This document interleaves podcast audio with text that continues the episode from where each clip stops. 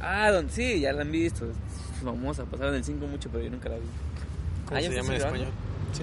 Ah, chingo, no. Pero entonces vamos con los trabajos. Ok. Tres. Empieza con una anécdota, güey, así que sea súper brutal, así que te hayan, que te hayan este, humillado. pues. Humillado.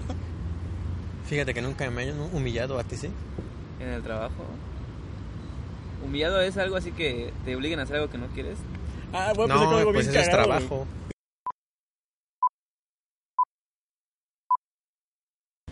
Hola, ¿qué tal amigos? Muy buenos días, buenas tardes, dependiendo de dónde, de, de dónde nos escuchen. Este, de nuevo aquí podcast para llevar. Y esta vez vamos a hablar acerca sobre las, bueno, las actividades recientes o antepasadas que hemos tenido en los trabajos y cómo nos han, cómo nos han afectado diariamente. Eh, está Yo, Yair, ya me conocen. Alexis Hernández. y Ricardo Hernández. Ah, mira, somos hermanos. Sí, somos Es lo que le iba a preguntar. que Somos sí. hermanos. Eh, de diferente mamá, pero pues no hay pedo, ¿no? Ya sabes. este, más que nada, enfocado eso, este tema es para checar este y que dejen sus comentarios sobre cuál fue el culero o peor trabajo que han tenido y como las anécdotas que han vivido, ¿no? Yo empecé a trabajar desde los 15 años en una carpintería y la verdad fue algo que me dejó marcado porque aprendí diferentes cosas este y más que nada como decía mi mamá busca un empleo en el cual puedas ejercerlo como papá diosito. Yo dije no mames la carpintería está chido güey". entonces aprendió carpintería, ¿no? no aprendió pero pues referente a ella. referente a ella pues este decía mi mamá que pues es un oficio de, de Dios. Entonces decía ah pues, está chido después de ahí me salí porque me volé un dedo ¿Qué? literalmente me volé la uña Oh, es cierto. entonces, este, había una máquina que se llama una este, rebajadora de, cante, de cantos y la máquina ya tenía demasiados años que no le daba mantenimiento. Estaba como con una madera de 15, 20 centímetros, se bajó a 5 centímetros y cuando me di cuenta ya me había volado la uña entera. Fue una experiencia muy traumatizante, pero fue algo pues, bueno, ¿no? Para aprender que no tienes que estar jugando con las máquinas. Te borraste el manicure. Ey, No, por no, vida, no, ¿no? no lo sabía, güey. Apenas me acabo de enterar de eso. A ver, otra vez. Fíjate Ahorita que le ponemos mi papá fotos. trabajaba en algo parecido y creo que es muy común que la gente se vuele la uña, ¿no? Ahí. ¿Es Se voló con una con una sierra de cortar madera él igual. Él, ah, como este video que se volvió un poco viral, no sé si lo viste. No. De un güey que estaba este, intentando a- hacer lazo a un, a un animal de carga que es un torito. Ujú. Y pero no, yo no sé de eso, güey, la neta, pero por lo que vi en los comentarios lo hizo mal, de tal manera que no sujetó de buena manera pues eh, eh, la reata con la que la- valga la expresión. Ajá, y realmente el animal tenía mucha fuerza y lo que hizo fue jalar el- la reata de tal manera que se escuchó y se salió mucho humo. Y cuando el güey se da cuenta, ya no tiene el dedo pequeño. Y solo tiene sangre, así de, oh Dios mío, ¿por qué vi esto? Y entonces digo, no, no, no. Esos videos deben de ponerle eso de, ¿quieres ver videos? este No, De ¿quieres violencia, ver? ¿no? Ajá. Ajá, de violencia. Pues no sé cómo funciona el filtro porque a mí me aparecen, por ejemplo, en las páginas de aquí de Oaxaca Noticias y ese tipo de cosas, me aparecen imágenes de, pues, diario hay muertos, ¿no? Y, y ponen las imágenes así tal cual. Pero haz de cuenta que en una página me aparece con el filtro y en la página de más abajo me aparece normal.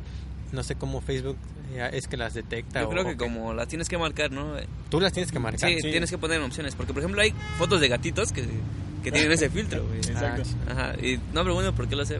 Ah, Pero ves ya. que eh, según digamos el título que le vas a poner diferente expresión, por eso algunos youtubers le ponen este digamos signos, este, mayúsculas, Ah, sí, para sí, qué sí. para que no haya esa censura Oye, no, eso y no lo sabía. puedan detectar, no lo puedan detectar, lo pueden detectar, no tengo una idea concisa, pero le ponen eso. Ajá, Ah, sí, sí, sí. ya, va, va. Pero yo, ay, bueno, ya nos desviamos. Yo quiero que cuentes cuando te violaron en tu trabajo. No, no me violaron. Pero ah, continúa. ¿Qué más este, con tu dedito? no inventes. Ah, pues después de que me volara el dedo, dije, ya no voy a chambear en eso. Ya definitivamente. Luego me explotaba un, ingeniero porque jun- juntamente colaborábamos el, carpintero con un ingeniero en unas construcciones. Pero nos pagaba de la vil chingada y a mí solamente me ponían, ponían como aprendiz, entonces no cobras. Después de ahí este, empecé a trabajar en bares y restaurantes. Eh, he trabajado en esto durante ocho largos años. Alex le consta porque llegaba bien desvelado a la preparatoria, pero hasta la madre desvelado. No sé cómo lo hacía para aguantar las veladas. me tomaba si acaso a veces... solo soñabas, güey, nunca llegaste Sí, a nunca soñé. Estaba soñando que ibas, güey. Ey, ibas al baño también. sí, me oriné. Este, después... Ay, ay, no me oriné. Ah, Una continúa, referencia. continúa. Después de que me salí de ahí, bueno, empecé a retomar lo que es este la, los restaurantes, bares y antros. Em, llegué a Cantinita, flo- folclor mexicano, que es muy conocido en Morelia, Michoacán. Es muy conocido en Tijuana y Baja California. Hay distintos, sí, no sé si están abiertos todavía, no sé. Pero aquí en Oaxaca estaba la cantinita folclor mexicano, el andador turístico, frente a Mayordomo. La verdad, uno de los mejores antros que había conocido hasta ese tiempo y uno de los primeros que entré, ¿no? Pero pues me parecía muy bueno el concepto, tenía una banda poquísima madre que tocaba, ay, papaya de Celaya. Entonces tenía una, una, este, ¿cómo se llama? una chica que, que ella sacaba la letra, hermosa, preciosa. Y sus integrantes pues eran mamones, un, un lugar fresa como para ir con los amigos a cotorrear un rato, pero en realidad fresa.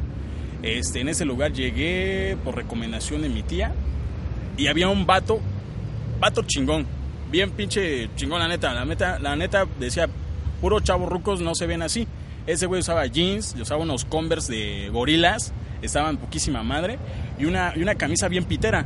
Pero el, ch- el señor tenía piercings, tenía pues, tatuajes y tenía una pinche, una cabellera bien, Ah, o bien, sea, que bien iba a entrar loca. al cielo. ¿Eh? Iba a entrar al cielo, entonces. Casi. Había estado en la cárcel, ¿no? Sí. Entonces, Pero a este vato le habían este, disparado en su pierna, entonces estaba cojito, güey, estaba con un bastón, güey. Se ve bien cagado. Y pero lo más cagado se llamaba Sunday, güey.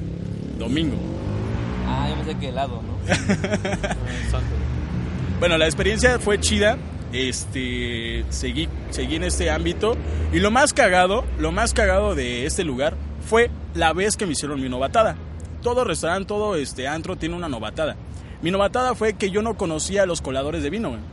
Y me, mataron, me mandaron a Farola, que en ese entonces estaban este, conjugados Cantinita, Farola, Litrópolis. Los tres eran socios de esos lugares. Entonces este, me mandaron, ¿sabes qué? Vete por este, el colador de vinos. Ah, Simón, ¿a dónde? A Farola. Yo bien pendejo, viendo a Farola. Oiga, ¿qué onda? ¿Me da el colador de vinos? No, viejo, no, no es aquí, vete a Litrópolis. Me fui a Litrópolis, no estaba, güey. Regresé a Cantinita y le dije al, al Sunday, güey, no está el pinche colador de vinos, ¿qué onda? No mames, güey, no existe colador de vinos. Según estos cabrones no existe, güey. Pero yo lo, lo investigué y le dije, no mames, no sean mamones, pinches culeros, güey. Sí existe el pinche colador de vinos. Pero dime, pendejo, aquí, ¿dónde servimos vino? Solen- simplemente servían botellas este sin corcho, nada de vino. El vino espumoso, pero pues tenía este eh, abre fácil esa madre. Entonces, neta, fue una, una culerada de esos güeyes. Y la segunda que me pasó en otro restaurante fue que me dijeron, ¿sabes qué? Empezó a llover, güey. Y había una fuente en medio del restaurante con pececitos, güey. Y me dijeron, ¿sabes qué? Vela a tapar, güey. Yo, bien insensato, güey, dije, ¿qué pedo? No, es que no, antes no tiene que caer agua a los pececitos, güey, porque se pueden morir, que no sé qué, güey. Me, me pasan una, una bolsa negra y voy como pendejo a cubrirla, güey. Y estos güeyes grabando. Ahí, tengo, ahí tenemos el video, güey. Todavía tengo el video, güey. De cómo voy tapando la pinche... La fuente, güey. Y me, me cagué de la risa, güey. Que dije, no, la pinche novatada tan más cabrona, güey. ¿Y qué, cuál fue la Ah, novatada ahí ¿cuál o qué? Pues, güey, tapar la pinche fuente, güey. Y este... se- o sea, algo ilógico que no, que no se puede hacer, güey. O sea... Para mí fue una pinche novatada, güey. Ah, bueno, al menos son juegos mentales. Pues yo ¿no? sí iría a Ajá. tapar la fuente igual si me dicen la neta. O sea, sí me creo eso de que les cae agua de lluvia, pueden morirse. Yo no sé de peces, así que igual y sí. Quién sabe. Pero... Bueno, al menos no te hicieron así. Yo pensé que, no sé, te, te cortaron nuestros dedos, no sé. Y un- una piraña, ¿no? Le Ah, mordió el dedo. ay, no mames, sí. Bueno, pues, pues qué chido que tu novatada no fue tan culera, ¿no? Pues la neta no estuvo culera Nada más, como no, pero dejaron en ridículo. A ot- sí, me dejaron en ridículo. Lo subieron, a Facebook, güey. Ah, pero... Y todavía a, a una chica le hicieron más culero, güey. Le dijeron, ¿sabes qué? Va a limpiar los cactus. Y ahí va la chica, güey, limpiando los cactus, güey. O sea, ¿Y no se ese- limpian es- o mira, qué? Ese es el poder del trabajo, güey. Realmente, para ti puede parecer una pendejada limpiar cactus, pero te lo dijeron y lo tienes que hacer. Ajá. Por ejemplo, Sí, sí, a mí, este, yo llevo trabajando en un vivero y yo tenía que limpiar las pinches hojas. Pero eso sí es viable Sí, sí, sí, porque hay, sí. hay muchas plantas que son realmente lujo, que lu- no lujosas, sino que lucen las hojas. Las hojas son muy grandes y yo las tenía que limpiar con aguacate, o sea, se compraban 10 pesos de aguacate y, y con una franela, pues deshacía el aguacate y entonces ya empezaba pues, a restregarles con un pequeño, este, con la misma franela y el aguacate era lo que le daba el brillo a las hojas y tenía que hacerlo Órale. cada dos o tres días. Y por decir una estupidez, ¿no? Pero pues sí, realmente pues, lo tienes que hacer, pero en tu caso... Nunca te dijeron que eso era novatada a ti. y lo sigue siendo dos, tres años, ¿no? No, pero realmente eso de un cactus sí, puede que parezca una mamada, pero te lo mandaron a hacer, así que en ningún momento... No, no me lo mandaron a hacer a mí. No, Ah, no, la a la- chica. a eso, se lo mandan a hacer a la chica y pues la chica dice, pues, Pues es, mi es- trabajo, ajá, ¿no? sí, y sí. es lo que me están mandando en esos momentos. Igual tú fuiste por un pinche, este, ¿qué dijiste? Colador de vinos. Colador de Colador de vinos. vinos. Igual si tú supieras eso, que no dan vinos, pues es su trabajo, ¿no? Tienes que hacer lo que te digan. Pues sí, yo hago lo que me digan, Simón. Ah, sí, pues sí, no manches, o sea, se, no se limpia los gansitos, no sé. Cosas así. A ver tú, órale, la- Yair. la- Yo, pues fíjate que nunca he tenido, creo que una un maltrato de ese tipo. Bueno, no maltrato, sino que novatadas o que mis compañeros se sean tan llevados. Eh, mi primer trabajo fue en una tienda grande, un centro comercial, eh, como de- demostrador, que son las personas que dan pruebas gratis de los productos. Eh, la verdad, pues a mí lo que me estresa es como el trabajar, no el trabajar el que diga así como don Ramón, ¿no? Sino como que en encontrarme en un ambiente, eh, no sé cómo llamarlo, horarios, como que, ajá, como que, no sé, sujeto a horarios, como con alguien que, alguien superior a ti que te pueda eh, mandar mandar, presionando. que te, ajá, como que la presión, yo no sé, como que ese tipo de, de ambientes me causan como que una ansiedad, no sé si ansiedad social o algo así. Ajá. Entonces, es lo, o sea, a mí es lo culero, digamos, de la, lo feo de la, del trabajo. Este, pero en realidad nunca tuve ningún maltrato o, o algo así. Lo que sí pasó, este, una vez fue que en esa tienda los montacargas, que son esos camioncitos que, que suben el producto a los anaqueles, eh, una vez, no me iba a atropellar tal cual, pero, pero sí, Pero sí te atropelló. pero me atropella. No, pero, pero sí me iba a atropellar porque, porque como que ellos se pasan muy así sin ver y como que la gente ya sabe que tienen que esquivarlos. La que está pendiente es la gente, de, o sea, los empleados pues, de abajo que saben que ellos tienen que esquivarlos, no ellos de no aplastarte. Entonces Oh, pues yo no sabía. Y ya este, pues yo estaba ahí parado y dije, no, pues ahorita él se va a mover o se va a parar para que yo pase o algo así. Y no. Este, pero pues sí, sí, sí se dio cuenta que yo estaba ahí ya como que logró esquivarme y ya como que me gritó, fue lo, lo feo de esa Ah, parte. de hecho, Como te iba a hacer una broma Se enojó de- así de que... eh, Debe ser una broma, pero resultó que sí es verdad. Te iba a decir, ¿y qué se bajó a meterte la madre? Pero pues no, no, no se sí, bajó, ¿no? pero sí me gritó así como que enojado y dije, ah, pues pendejo. este güey, ¿qué? Ajá. Que yo no pago cadáveres aquí. ¿eh? Ajá. Ese fue mi primer trabajo. Luego eh, trabajé en un Oxxo, tienda de autoservicio y pues igual como que sentí esa presión, eh, pero sobre todo porque ahí tienes que hacer inventario. Tú te dan un área, por ejemplo, la mía creo que era el área de sabritas, todo todo el el anaquel de sabritas y tienes que tener inventariado todo el producto que hay tanto eh, en exhibición como en bodega. Pero lo más o sea, para mí es ilógico que hagan eso porque tienes que hacer los inventarios en turno, o sea, en el día. Pero las abritas y bueno, todos los productos están vendiendo constantemente, entonces al momento de que tú cuentas este tus productos y los registras en, en este lapso de minutos, pues ya alguien ya compró y entonces en el sistema ya ya no este ya no están los productos que tú contaste. Entonces como que se descuadra y, y creo que yo nunca hice un inventario bien y aquí voy a dar una primicia que siempre los cuadraba. O sea, veía cuántos debía haber en el sistema y le ponía así en mi papelito que eso es lo que había. Era lo que había y ya. Porque, pues, como que, no sé, me estresaba mucho hacer inventarios. Y en el primer, la primera sucursal en la que estuve, la líder era muy, o sea, era tranquila, era buena onda. Como que sí te exigía, ah, pues te- era como que su, su objetivo, ¿no? Sí te exigía, pero como que sabía, te Alex. trataba bien. Ajá, no como Alex, que lo acosaban. Eh, pero ya cuando me cambiaron a la segunda sucursal, ahí la líder sí era muy, este, como que se sentía que, era jefa, digamos, no líder, porque pues es, diferente, ¿no? Ser un líder a ser un jefe. Entonces sí era muy, este, que te, te hablaba muy mal, como que te trataba mal, te exigía, pero así como que de forma grosera, si no acabas, como que sí te decía que pues ni modo, te vas a quedar a hacer tu inventario aunque ya hayas salido de turno, porque no lo hiciste cuando debías o ese tipo de cosas. Y un, un último trabajo que tuve ya más reciente, bueno, no tan reciente, hace como, ¿qué será? Fue antes de entrar a la universidad. Llevamos aquí en la universidad, ¿qué? ¿Tres? ¿Cuatro? ¿Cuatro años? Fue hace como cinco. Mm, eh, fui como que ayudante en general en un, este, como una fondita, tipo restaurante. Y ahí el dueño, que era el cocinero, chef, este, pues era el único patrón, pues solo estábamos él y yo, y yo era el que me encargaba de hacer todo. Este, barrer, acomodar las mesas, trapear, eh, llevar la comida, lavar los trastes, todo. Él solo cocinaba y, y estaba ahí. Y pues, aunque fue un trabajo bastante pesado, creo que fue más, estuvo mejor que los otros dos, como que me sentía menos presionado. Sí, sí, pasa eso muy seguido porque prefiero hacer cosas así un poco más, este, que las pueda hacer en cualquier momento a que estar registrando cosas. Sí, me Ajá. pasa igual a mí porque yo preferiría estar ahí con mi jefe, que casi no me gusta lo que hace, pero pues yo prefiero estar con él ahí. Ajá. Sí, y, pero algo que en todos los trabajos he hecho es que cuando ya casi llega la hora de salida, eh, me voy al baño a perder tiempo. No sé si alguien más lo haya hecho. Yo creo que sí, no sé. Yo creo que sí es muy común, ¿no? Como que vas al baño, o hasta creo que una vez me fui al baño en el, en el segundo Oxxo a dormir. O sea, me senté así como que unos 10 minutos así, y sí, creo que como que sí, sí te agarra el sueño, pues, de que te sientas y te quedas dormidito. Pero sí, en general como- que cosas así feas, feas, o culeras, digamos. Pero es No que aparte estamos, no estamos contando lo que es el salario, porque por ejemplo nosotros como nosotros no tenemos familia, o, ¿tú, tú- tú sí?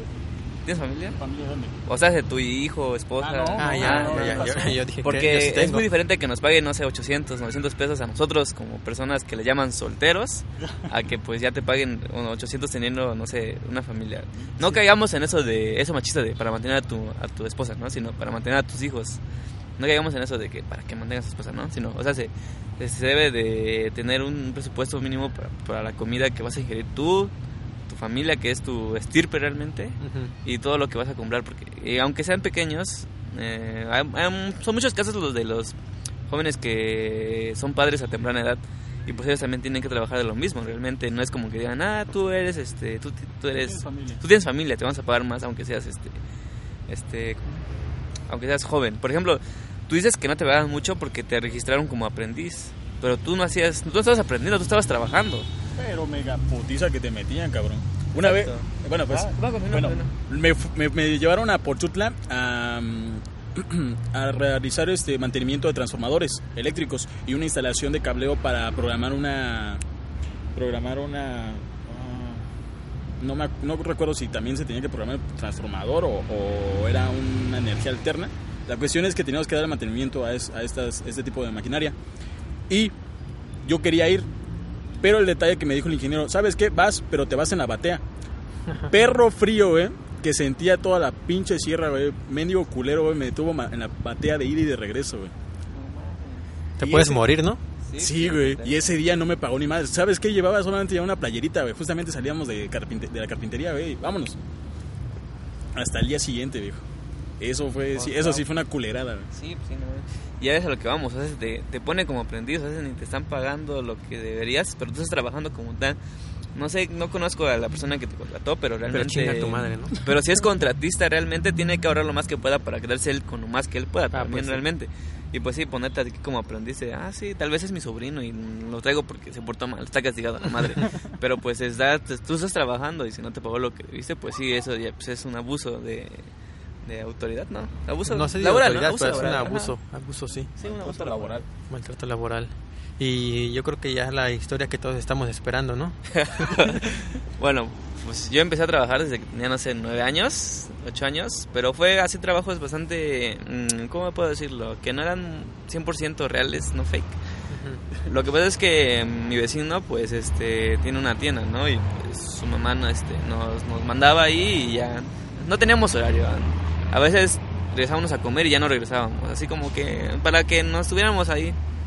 Pero sea como sea, pues yo, este, empecé a trabajar ya bien, bien, con un horario y todo, como a los 12 años, cuando iba en la, en la secundaria. Trabajaba en vacaciones realmente. Y fue pues, gracias a ese trabajo que pude comprar mi primer celular. Este, mis jefes no me compraron celulares ni nada. Qué triste. Y ya, ya pude comprar mis cosas, ¿no? Este, sí, este, pues sí, este, era un trabajo bastante arduo. Porque a pesar de que era niño y me tenían un poco de consideración de, oye, no cargues esta madre, no cargues bultos de azúcar, porque eran, era una tienda bastante grande. Ajá. no cargues bulto de azúcar ni esta madre, pues sí, este, como que yo no, yo en mi, en mi esa madre decía, no, pues sí quiero ayudar, ¿no?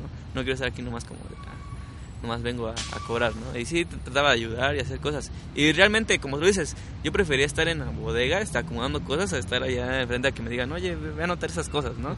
Sí, sí, sí. como que sí es un poco más estresante. y es bien raro porque te cansas más, Ajá. pero duermes más rico, ¿no? Cuando Sí. llegas a tu casa. No, No, estás con la preocupación. Sí te bueno, entiendo, sí. eh, después este eh, seguí trabajando. De hecho, la mayoría de mis trabajos han sido ahí, ¿eh? Cuando trabajo en vacaciones, cuando trabajo. De hecho, no estudié un año porque no pasé el examen de la universidad. Ja, qué pendejo. ¿De qué universidad? Pues de, de idiomas. De hecho, De la UAPO, sí, ¿no? de la ¿No UAPO. pasaste la primera? No, fue- de hecho fue segunda oportunidad porque se me pasó la primera y yo apliqué para biología. Y no sé Ah, si ya. inconscientemente no quise pasarlo, pero pues no lo pasé. Yo creo que no. Y entonces, este. Un año, durante un año, que son los dos semestres que tienes que dejar pasar para volver a entrar, pues estuve trabajando este, en un. ¿Cómo le llaman a esto? Un vivero, de donde vendes flores y ese tipo de cosas. Y pues sí, este, digamos que las cosas más pesadas eran ir a Morelos a traer flores, pues en dos días nada más. Ibas hasta allá Ujú. y te regresabas. Y muchas veces el conductor, pues, no dormía realmente. Y a mí me daba mucho miedo, como que venía con ese miedo latente de, "Ay, ¿a qué hora se va a dormir este güey, no? Eh, pero se tomaba sus chivacola, ¿no? Para que soportara. Sí, en serio, se tomaba esas madres. Sí, sí, sí. El OmniLife, no sé qué, no, nunca le pregunté qué eran, la verdad, no. no. OmniLife. Ajá, OmniLife. Son este unos productos de, de pirámides, ¿no? No, no, no lo sé, no. Sí, sí, siempre sí. los he visto, siempre han estado ahí, pero no, no sé qué son. Son de nutrición, ¿no? Algo así. Ajá. Pues se tomaba dos o tres este, en un potecito de medio litro o menos. Le echaban este, dos sobrecitos de esa madre y se lo, y se lo tomaba y así se iba. No quiero, sé si eran quiero, este, quiero hacer un, este, un paréntesis Ajá, que tal ver. vez la gente no, no ve. Bueno, no, tal vez no, seguro no ve. Pero justamente estamos hablando de esto y pues son una- unas personas que por lo que se nota son de Herbalife. Ajá. ¿Sí lo viste? No, no. Sí. no, Mira, van con su chalequito, su, su, su juguito en un... Su té. Su Oh, té de ya, Herbalife. ajá. Y son este de esas pirámides pues de Ajá. Herbalife. Que, que ya hemos hablado, ¿no? Un de eso. ¿Y lo oyeron? No, no, no sé si oyeron, pero fue curioso que justamente que mencionamos eso. Pasaron, Ay, ¿a qué? ¿Dos metros de nosotros? A dos metros. Es pirámide, ¿no? Sí. No, es multinivel, ¿no? Multinivel. Multinivel. Puedes con oportunidades de crecer. Pero bueno, este. Sí, ese, ir a Morelos en dos días, ir a traer O sea, el estado de. Morelos, dices. Sí. Yo no. creí que decías en la calle de Morelos. No, cerca. estado de Morelos. Este, en dos días. Ajá, salimos fuimos en la mañana y regresamos en la madrugada y pues en la madrugada teníamos que descargar todo. Oh, Y ya. pues como si era un vivero bastante grande, pues eran, no sé, traíamos no sé cuánto, mil piezas cada, cada dos semanas. Y pues teníamos que meterlas. A veces sí me quedaba yo porque no me gusta el desorden. No me gustaba dejarlas ahí nada más y, este, y que ahí se quedaran. Inclusive si al día siguiente era mi descanso yo regresaba, por mi propia voluntad, no, nadie me decía, oye güey, ve a hacerlo. Porque digamos que yo estaba yo solo ahí. Ujú. este, realmente el vivero no es mucho trabajo, podría, podría parecer.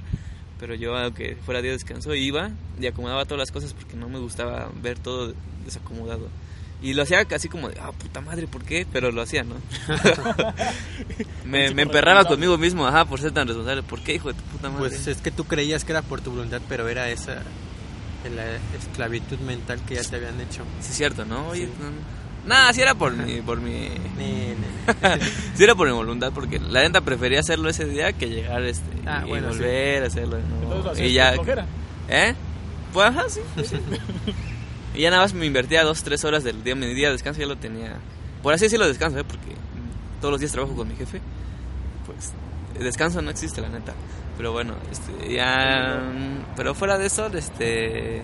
Yo sí descanso. Condiciones así deplorables, no, pero no teníamos escaleras y había como un mueble de 3 metros que tenía que subir, pues subiéndome a los estantes Ajá. para bajar este ma- macetas que pesaban, no sé, no mucho, como 4 kilos, 5, pero pues a, 4 metros de altura, 3 metros de altura. Y sin escalera, pues era bastante este, deplorable, un tanto, riesgoso, sí. Y pues era el único que estaba ahí, a veces cerraba un poco más tarde porque tenía que regar las plantas. Digamos que el jefe, por así decirlo, nunca me dijo, me, me explotó, yo me exploté a mí mismo por mis responsabilidades de estar yo solo ahí, así. Y bueno, una época bastante, bastante divertida, sí. Eso no lo voy a negar. Fue bastante divertida. Tuve mucho tiempo, porque a pesar de que había un poco de trabajo, como que sí tenía lapsos de tiempo libre muy grandes para mí.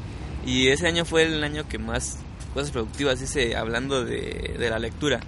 ahí fue cuando me, me leí en ese año, sí me leí bastante, porque esos vi bastantes películas también, porque en esos este, pequeños lapsos que eran como dos o tres horas sin nada que hacer, pues ya me ponía a leer o a hacer, este, a hacer otras cosas. No como en otros trabajos que todo el tiempo tienes, haces pocas cosas, pero todo el día. Ajá. Y eso es bastante peor que hacer mu- mucho en poco tiempo, hacer poco en mucho tiempo. ¿Qué? ¿No? Por ejemplo, que, por ejemplo en la tienda No, todo el día sí, tienes sí, que sí, estar sí. acomodando, todo Ajá, el sí, día, sí, todo porque el día. tienes como que mini tareas. Bueno, ahí en el Ajá. Oxxo te dan una lista de tareas que tienes que cumplir y ya la cumples y la marcas. Pero son muchas, o sea, alrededor de, de tu turno. Entonces sí, como que estresa eso. Yo tenía que limpiar, tenía que regar, tenía que recortar las plantas, trasplantar las que ya estaban así como que muy malitas. Este, ese tipo de cosas, sacar las plantas afuera para que se exhibieran, acomodar las macetas. Pero eso lo hacía no sé en cuánto, en cuatro o cinco horas. Y ya la- las demás, las otras tres horas, ya, pues, ya eran para mí, digamos. Y pues sí, este, fue bastante divertida esa época. Pero así, tratos por parte de mi jefe, por decirlo, muy, muy feos, pues no, nunca hubo. Siempre me los autopuse yo mismo, ¿no? Me los impuse. Sí, lo que ustedes mencionaban que querían oír era lo que me acosaron, ¿no? Sí. Pero eso no fue un maltrato, eso ya fue otra, fue extra, extraoficial porque, bueno, estaba trabajando en el vivero y llegó este, un men como, no sé, unos trein- 35 años, no sé. Y pues ya empecé a ver las flores y pues yo como, pues mi deber es, este, las dudas, ¿no? Yo tampoco sabía mucho de jardinería, pero a veces me inventaba las cosas, ¿no? Ah, sí, es de agua, dos veces a la semana, no sé. Muchas veces me inventaba las cosas porque no sabía qué pedo y no podía quedar como un ignorante ante las personas, si no me iban a mangonear, como dicen, ¿no? De, ah, tú ni sabes, ¿qué vas a saber, che perro? Bueno, el punto es que ya estaba preguntando, ¿y esta flor? Decía, ah, no, pues es de sombra, no de sol. Y ya, este, como mm, no había, no había clientes, nada más estaba él y yo. Y ya me dijo, oye, este, oye, tú eres gay, me dijo. Y le dije, ah, no, gracias. Siempre hablo así. Ah, no, no, no se preocupe. Me dijo, ah, no, disculpa, no, no quería incomodarte. Dije, ah, no. Y empecé a ver otras flores y pues ya estaba siguiendo para, para decirle qué onda. Y luego, y luego Dijo, este, entonces, ¿por qué me sigues? No te preguntó. le seguía para aclarar sus dudas. Y entonces, este, después, este, me lo preguntó otra vez. Me dijo, ¿y nunca te ha entrado esa curiosidad de, de probar este... probar el ah, pito, ¿no? Ajá, probar, ajá. Y, y le dije, no. Y, y me- ya empezó a ser un poco incómodo porque me dijo, ¿nunca eh, eh, te han hecho sexo oral? Y pues no sabes cómo responder eso, ¿no? ¿Cómo que Eh. no sabes? Pues, pues, sí o no. Ajá, sí o no, pero pues, oye, es un desconocido que está preguntando por algo muy, muy, este... Privado. Muy privado. Exactamente. Y pues eh, antes de eso me dijo, Ah. es que que te lo haga un hombre se siente muy rico, me dijo. Ah, Y dije, caray. ah, caray.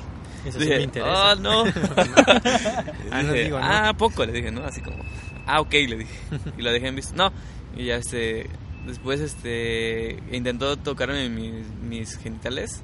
O Pero sea, así pues, de, de, de repente, ¿o qué? Ajá, sí, de repente, ajá, sí, digamos estábamos hablando eh, así de que la flor y no sé qué madre, y de repente como que acercó su mano, y pero yo tenía este una lista de precios aquí, este que estaba, este, ¿cómo es eso cuando lo metes en algo caliente?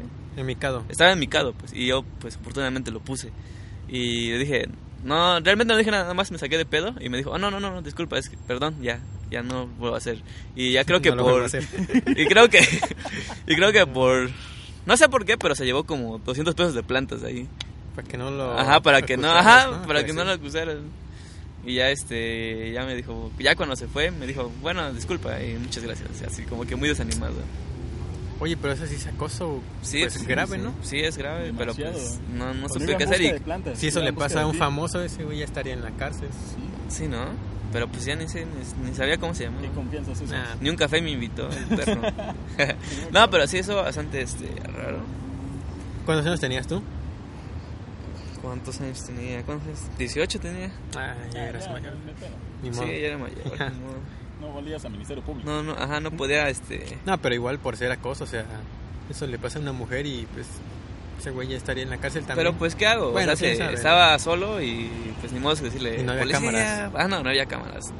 Policía, ayúdame aquí. No, pero eso, Pues ya se, se... Yo lo vi así como de, ah, puta madre. Y dije, pues ya, no le voy a decir nada. pues, ya, que se vaya nada más. Lo que me interesa, pues ya, yo estar, yo estar en paz. Ujú. Y ya, pues, ese día, pues, este... Fue bastante raro, ¿no? Fue lo más incómodo que te ha pasado. Ajá, sí. Dentro del trabajo, sí. Pues sí está fuerte, ¿no? Sí, pero pues ahorita vamos a hablar de qué es exactamente un trabajo, güey. Donde te paguen, donde hagas cosas específicas o donde estés sufriendo todo el día. Bueno, en realidad, pues todo eso, ¿no? Es Todo todo, eso. todo eso, ¿no? No Pero sé. porque hay personas que dicen, yo hago, yo trabajo en lo que me gusta, ¿no? Ajá. Y, y gano bien. Y, y me gusta y lo haría aun- aunque sin descansar y cosas así. Pero hay- es que es bastante desequilibrado porque hay personas que hacen completamente lo contrario y no tienen opción. Y por ejemplo, un, un claro ejemplo es de los niños trabajadores de la calle. Ajá. Que los ves y pues dices, oye, carajo, ¿qué, qué, qué pasa aquí? no A veces, como humanos, a veces tenemos mucho... mm, ¿Cómo le llaman eso? Caridad. Este, Generosidad. generosidad, sí, dices, pobre, pobre niño, ¿no? Y a veces, también como humanos, sí siento que es muy normal decir, ah, como que desinteresarte de eso. Pero la es, y puede sonar así culero de tal madre, madre, pero como humano te pasa a veces como que no te interesa. Pero la mayoría de las veces dices, ah, qué culero, ¿no? Ver a los niños trabajando. Y hay noticias, pues, que precisamente aquí en Oaxaca, este, hace poco, no sé si tú, no, todavía no estabas, que se vio la noticia de que muchos niños que estaban en los cruceros, los Oh, iban por sí. ellos en camionetas y los llevaban hacia una casa y lo tenían en estados deplorables. Ajá, Realmente sí. No, los no estaba yo, pero lo, vi la noticia en Facebook. Y, y tú dices, pues, eh, ¿estaban trabajando? Pues sí, pero ¿por qué? Son menores de edad, se supone que no deben de trabajar. Y sí, es bastante desigual todo, esta, todo este asunto del trabajo, porque, por ejemplo, a ti te hicieron una novatada, pues nada más te hicieron ridículo, pero ellos están todo el día en la calle y, y a veces están en muy malos estados, pero no sabes si realmente están en mal estado. No quiero decir que vivan como reyes, pero ¿qué tal si a propósito los manchan? A propósito le ponen ropa así, este que está muy mal estado, no les ponen zapatos a propósito. Y sí te pones a pensar como eso de, carajo, ¿qué, qué, qué, qué carajo, no? Pero también es una, es como que algo maneable de lo que es el neoliberalismo, porque dices, ah, yo estoy bien con lo que tengo, ¿no? Y me conformo con lo que tengo, porque no soy así. Y es también otra cosa, como que otra perspectiva. Es bastante. Como muchos temas, es bastante. Eh, ¿Cómo le puedo decir esto? No sé. Mm, de doble sentido, doble. Ajá. Pues bueno, vemos la faceta, la doble cara de, de la situación, ¿no? Y más que nada nos involucra. Tal vez dices, no, es que no es mi problema, pero en realidad nos involucra a todas las personas sobre porque, sobre porque estamos este, viviendo en el mismo lugar y tal vez, tal vez no convivimos con esas personas, ¿no? Pero yo he visto que hay dos lados. Uno, eh, ahí en el Zócalo veo que las personas que vienen de pueblos, sin denigrar a nadie, hablando con todo respeto, este, veo que a sus hijos los ponen a pedir limosna o a vender cosas, este, y pues bueno, yo veo de ese lado, no inventes, o sea, tienes manos, tienes pies, oye, chambéale tú y al niño pues no, o sea, no se me hace justo. Y el otro lado lo veo que a veces en los cruceros igual los, niños están, pero por su propia voluntad algunos.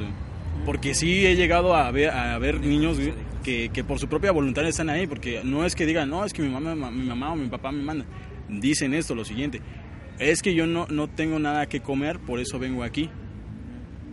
Y te lo juro, hay muchas, muchas este, historias de esto que la verdad, tal vez algunas son ciertas, algunas mentiras, pero algunos sí los explotan. Algunos sí, Sí, los es- explotan y evidente, demasiado. Es- exactamente, es evidente. Por ejemplo, algo que dices aquí es que es tarea de todos que eso, que eso pare, ¿no? Pero es muy difícil. Seamos realistas, es muy difícil. ¿Qué puedes hacer? ¿Ver a un niño y darle 100 pesos? Eso no va a solucionar mucho. Realmente, muchas veces el dinero ni siquiera es para ellos, ¿no? Como tú dices, lo explotan. Y pues al ver que es redituable explotar niños, pues lo siguen haciendo, realmente. Y ahora, como, como tú lo dices, también otra, otra cosa, ¿no? Que muchas personas ponen a trabajar a sus hijos. Algunas veces es inevitable porque no tienen con quién dejarlos. Si son niños, no se pueden cuidar solos. Este, prefieren que estén, por ejemplo, las personas este, que están en el Zócalo prefieren que los niños estén con ellos a que estén pues, solos, ¿no? En su, en su casa. ¿Tienen casa? ¿Dónde viven? Cosas así, sí. Es muy difícil, por ejemplo, no sé si ya había contado aquí que creo que sí lo conté que la primera vez que comen- que intenté hacer como que plática en Facebook de que una persona este una persona extranjera no recuerdo exactamente de dónde, pero habla hispana obviamente. Este vino a Oaxaca y justamente hubo un revuelo de un perro que lo maltrataron muy muy muy feo. Y pues lo adoptó, ¿no? Se lo llevó a su país y, y ahorita este, pues están muy felices los dos- las dos personas. La, tanto la mujer esta, no recuerdo cómo se llama, la, señora ya, y el perro están muy bien. Y yo hice un comentario, ¿no? Ojalá, ya esto ya había comentado, ojalá y hubiera hecho todo lo posible para en vez de llevarse un perro, se hubiera llevado un niño de los que están en el Zócalo. Y pues ese, ese comentario llegó hasta ella, hasta, la- ¿En serio? hasta ella que adoptó al perro y ella me dijo, oye, pues sí, al menos ya hago algo, ¿no? Y cosas así. Pero mi intención nunca fue decirle, ah, ¿por qué adoptaste un perro, mejor un niño? Yo creo que usé las palabras a- adecuadas para decirle, ojalá y si fuera más fácil adoptar, lo hubiera hecho. En ningún momento traté de denigrar de que, ah, ¿por qué perros, no? Nunca fui, fue tu intención este, Ajá, sí. Y pues sí, igual. Y tam- eso es otra prueba de que no es tan fácil, pues realmente sacar a los niños este, en situación de calle, pues de la calle, realmente. No, Y por más que sea buena tu intención, pues la, la ley no es tu hijo, no te lo puedes llevar, no. Por más que esté así, realmente es, no es tu hijo y no está sobre tu jurisdicción, por así decirlo. Así que sí es bastante difícil, pues adoptar, pues no es un proceso nada fácil. Y peor aún si es un niño realmente de la calle, puedes meterte en muchos problemas, por más buena que sea tu intención. Pues sí tienes toda la razón, Alex. La verdad, este, es difícil porque, pues, depende de demasiadas circunstancias, situaciones y sobre todo requerimientos para adoptar a alguien, ¿no? Este, yo aquí en Oaxaca y aquí en México, la verdad, no sé cómo son, cómo es este el, el proceso de adopción, pero sí supongo que sí es algo, este, crítico y muy, muy, muy, este, peleado. En Estados Unidos es aún más, tal vez me voto a otro lado, pero pues es mucho más riguroso. Este, y hablando sobre eso, yo, yo conocí una persona que trabajaba en gobierno, iba a, un- a una casa este, donde una señora este, manejaba a muchos niños. Es como un hogar de la niña, un hogar del, ni- del niño, ahí por donde está Viguera, o sea, si- similar. Este, Yo, pero no, no, no al donde él dice, ¿no? no, no, no es a donde yo digo, es otro, otro lugar. Esta señora tenía como unas 50 habitaciones, en cada una tenía como unas cuatro camas para los niños. Y pasa lo siguiente, no sé si es verdad a mayor o menor este, circunstancia o si me vieron la cara o me inventaron un choro, pero llegaba, lleg- llegaba una persona de gobierno a pues, ofrecerle cierta cantidad para que se manteniera, ¿no? Como si fuera una donación para que compraran nuevos colchones, porque ya tenían este animales, este los colchones, ya estaban en, de, en deplorables condiciones el lugar, ¿no? Para que le diera mantenimiento a esto o al otro. Pero esta, este, esta persona le decía, ¿sabes qué? Pues te doy tal vez tal vez este, la donación era de 500 mil, tal vez, y pues, ¿sabes qué? Pues fírmame esto, este, yo me quedo con 300, tú con 200. Entonces ahí parto. ¿Por qué es que estamos en esas condiciones y por qué es que no llegan los recursos directamente a personas necesitadas? Por todo esto, por, por la corrupción, por diferentes desmadres que hacen, ¿no?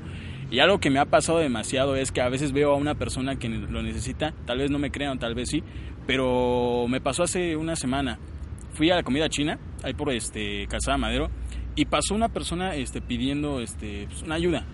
Eh, yo lo vi que pues, no tengo hambre, ayúdenme por favor, este, no sean malas personas. Y yo lo que dije, siéntate viejo, vamos a comer.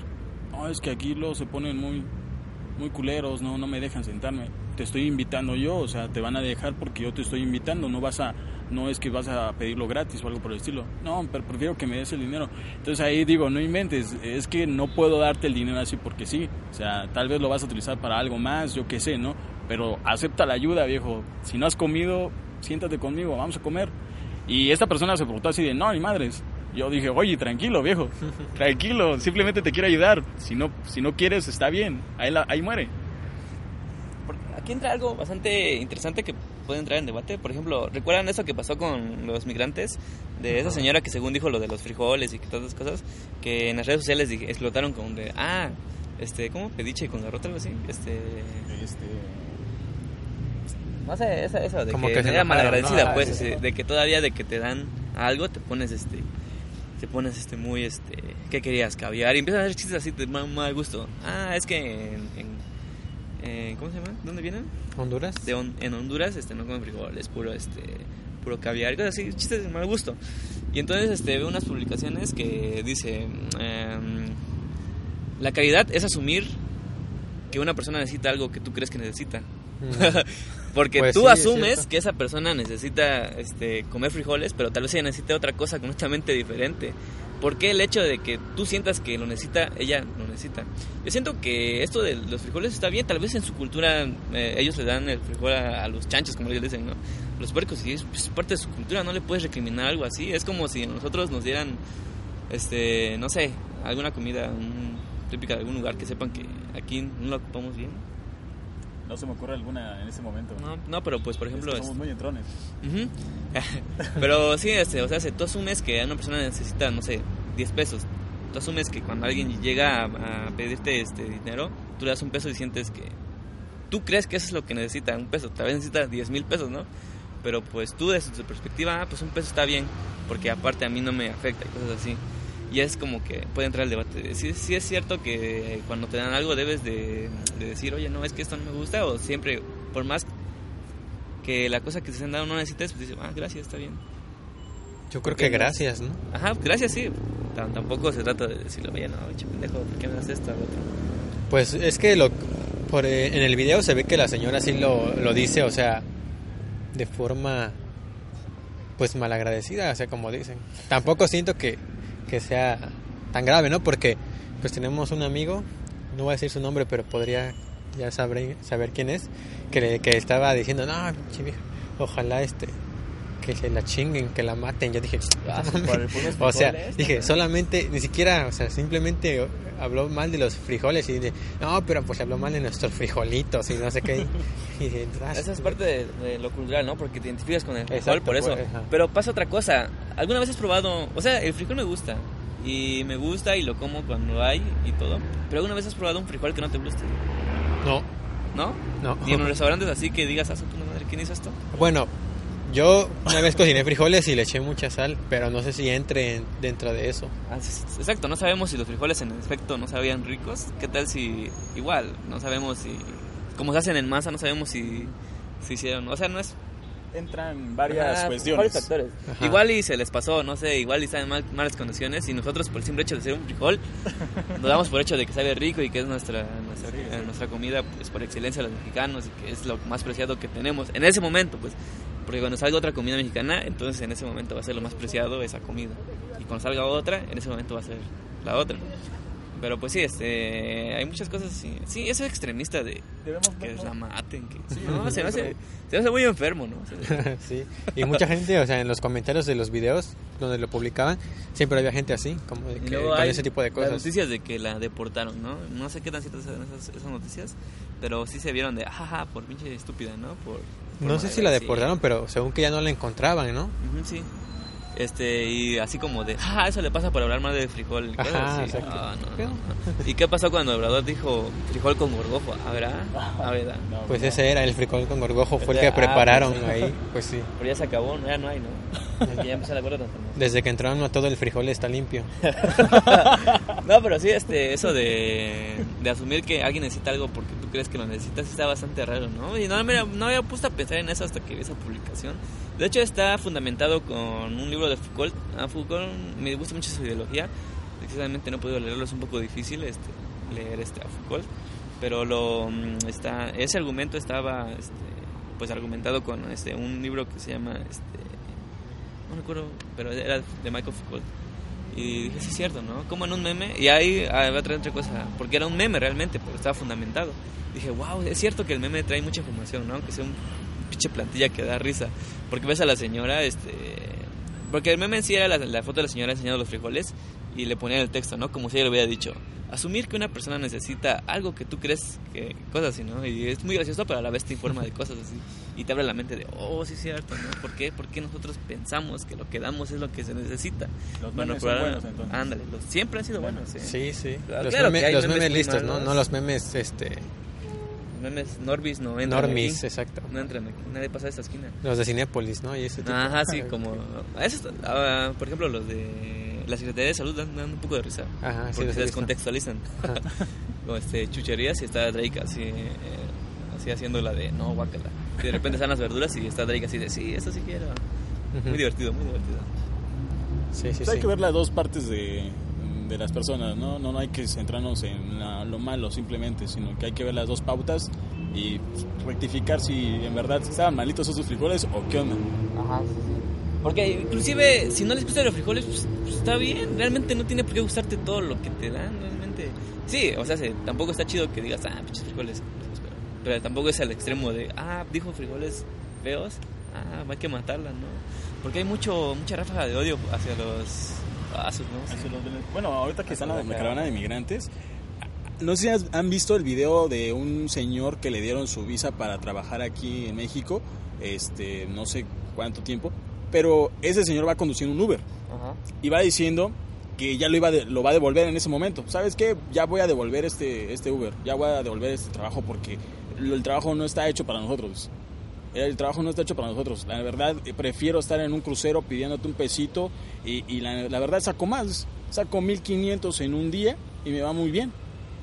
Cuando nos veas, danos un peso, por favor, dice.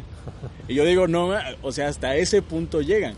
Hay personas, de personas a personas que tal vez, este, sabiendo cómo piensan, pues es depende, depende de cómo vamos a reaccionar y la mentalidad que tienen también. Sí, pero no precisamente es malo que no quiera trabajar. Por ejemplo, yo no quiero trabajar. Por ejemplo, si mi jefe supiera que mi, que objetivo de vida es, es este es solo ver películas y- y no trabajar, pues mi padre me diría, ah, estás pendejo. No, pero sí, este, Pero puedes llegar a hacer tu trabajo. ¿no? Ah, puedes llegar a hacer mi trabajo, así como los youtubers que por el momento un entretenimiento ahorita son, es muy redituable estar en YouTube. Eh, ¿Y por qué no empiezas? ¿eh? ¿Por qué te No, porque no, siento, no, siento que no tengo talento para YouTube. Pero es, bueno, ya cambio de tema radicalmente. No creo que se necesite talento para, bueno, para lo que tú dices de películas, que tampoco es como que te vas a poner a actuar, ¿no? O a contar chistes. ¿Cómo no, güey? Sí. Eh, si vas a dar una crítica, pues puedes empezar desde ahí. Sí, pero a mí me gustaría hacer contenido más original aparte, no solo ser crítico, porque pues yo también quiero crear mis cosas. Qué chiste. Nada, ese, ese argumento está bien feo, ¿eh? De que criticar y sin saber qué pedo está mal ese argumento. Tú No, como bien. espectador puedes criticar qué pedo. Si no tienes que que ser un fútbol experto. le digo, corre más rápido, cabrón. Pues yo no puedo. Este, a ver, ese iba a decir algo así. Bu- Bueno, la cuestión está en eso que dices tú del talento. La verdad está mal dicho porque aunque tú tengas talento algún día te va a fallar, algún día. La verdad yo siento y creo perfectamente que el, trabajo duro vence al talento, porque el talento en algún día te va a fallar. Sí, y no, o sea, tal vez tú lo puedas este, interpretar como algo muy romántico y digas, no, pues no es. Pero sí, yo creo que sí, ¿no? O sea, el trabajo duro muchas veces da frutos y hay gente que tiene talento, pero está esperando como que de, la nada llegue la oportunidad de brillar y pues si no la buscas no va a llegar. En cambio, la gente que trabaja duro, aunque haga porquerías como, por ejemplo, Maluma, Ah, sea como sea, él luchó para llegar a donde está.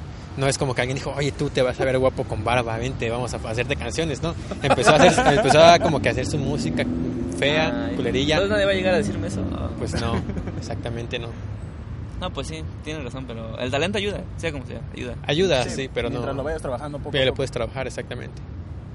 Por, por ejemplo, este, no sé, ¿qué talento tienes tú? Tú dibujas chido, ¿no? Yo dibujo más o menos chido, no tan chido. Pero fíjate que hay un este dibujante que, que sigo, que se llama Carlos Strong. Él empezó haciendo, pues, como todas las personas que, Graffiti, ¿no?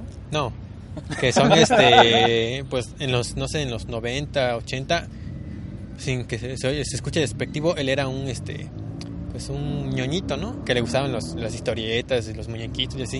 Ya tiene Pero- nombre hoy en día eso, ¿eh? Pero, como, ¿No? ¿Esos son freaks? ah, freaks, freakies, ajá. Este, pero obviamente fue perfeccionando su, lo que le gustaba y ahorita dibuja muy chido. Em, y pues ahorita se puede decir que tiene talento. Y no nació con ese talento, lo tuvo que perfeccionar. Entonces, sí, el talento se trabaja. Sí, Yo sí, digo que se trabaja. ya, ya no voy a hacer nada, ya. Ya comenten aquí. No, ¿no? sí, En eso sí es muy Facebook de cierto, ¿eh? Lo, de, lo del talento que se trabaja, porque por más que lo tengas en bruto, tienes que pulirlo un poco. Porque por más que tengas, por ejemplo, mil historias que contar, eh, si no puedes contarlas de una manera que, que atrape al lector, pues no. este, hablando de literatura, pues no, no puedes hacer nada, no las puedes hacer ni madres. Por más historias que tengas que hacer, o al contrario, por más chido que, que escribas, si no tienes una historia que contar, pues no, no, no sirve, no sirve de mucho, ¿no? A menos que te lo redacten, oye, hazme este, hazme- tengo esta idea, hazlo tú y puedes vender tu, tu redacción. Pero sí, es- tienes, este, tienes algo de razón. Por eso, no, no tengo algo, tengo toda la razón. No, por eso hay gente que, que veamos y decimos, ¿por qué este güey es famoso? ¿Por qué la gente lo sigue? Si lo que hace, yo lo puedo hacer mejor. Exactamente por eso. Porque pues le ha picado piedra, como dicen los papás, para llegar a donde está. Igual y son acomodados, ¿no? Igual. Eh, no, no creo que todo el mundo tenga la oportunidad de ser acomodado. No, está cabrón ahora. Está cabrón. Ah, es que ya con AMLO, Y con pues, AMLO va a ser más más, difícil ser acomodado. Sí. Ah, no sí, más fácil. Más fácil tener talento, pero más difícil ser acomodado. Tienes que hablar que igual que él. El Este, talento eh, está presente en todos los mexicanos Creo que no luchan. ¿No? lo- el talento lo vamos a vender. Ya para resumir, este, la verdad, me han preguntado demasiadas personas eh, hace tiempo de que qué trabajo te, te deja más dinero, qué es redituable, qué, qué es lo que en verdad me, me- me recomiendas. Y yo muchas veces le digo, es que no es lo que yo quiera, es lo que tú quieras hacer con tu vida y en verdad lo que te guste hacerlo. Porque vas a estar en un trabajo 10, 15 años y vas a pasártela mal todo el tiempo. Amigo, eso no es para ti. Busca algo más.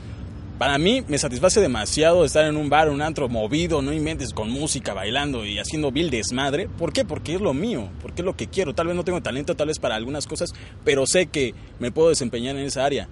Busca lo que te gusta, punto y aparte. Y en verdad el dinero viene, viene y va, pero si tú buscas el dinero, amigo, no te puedo ayudar con eso.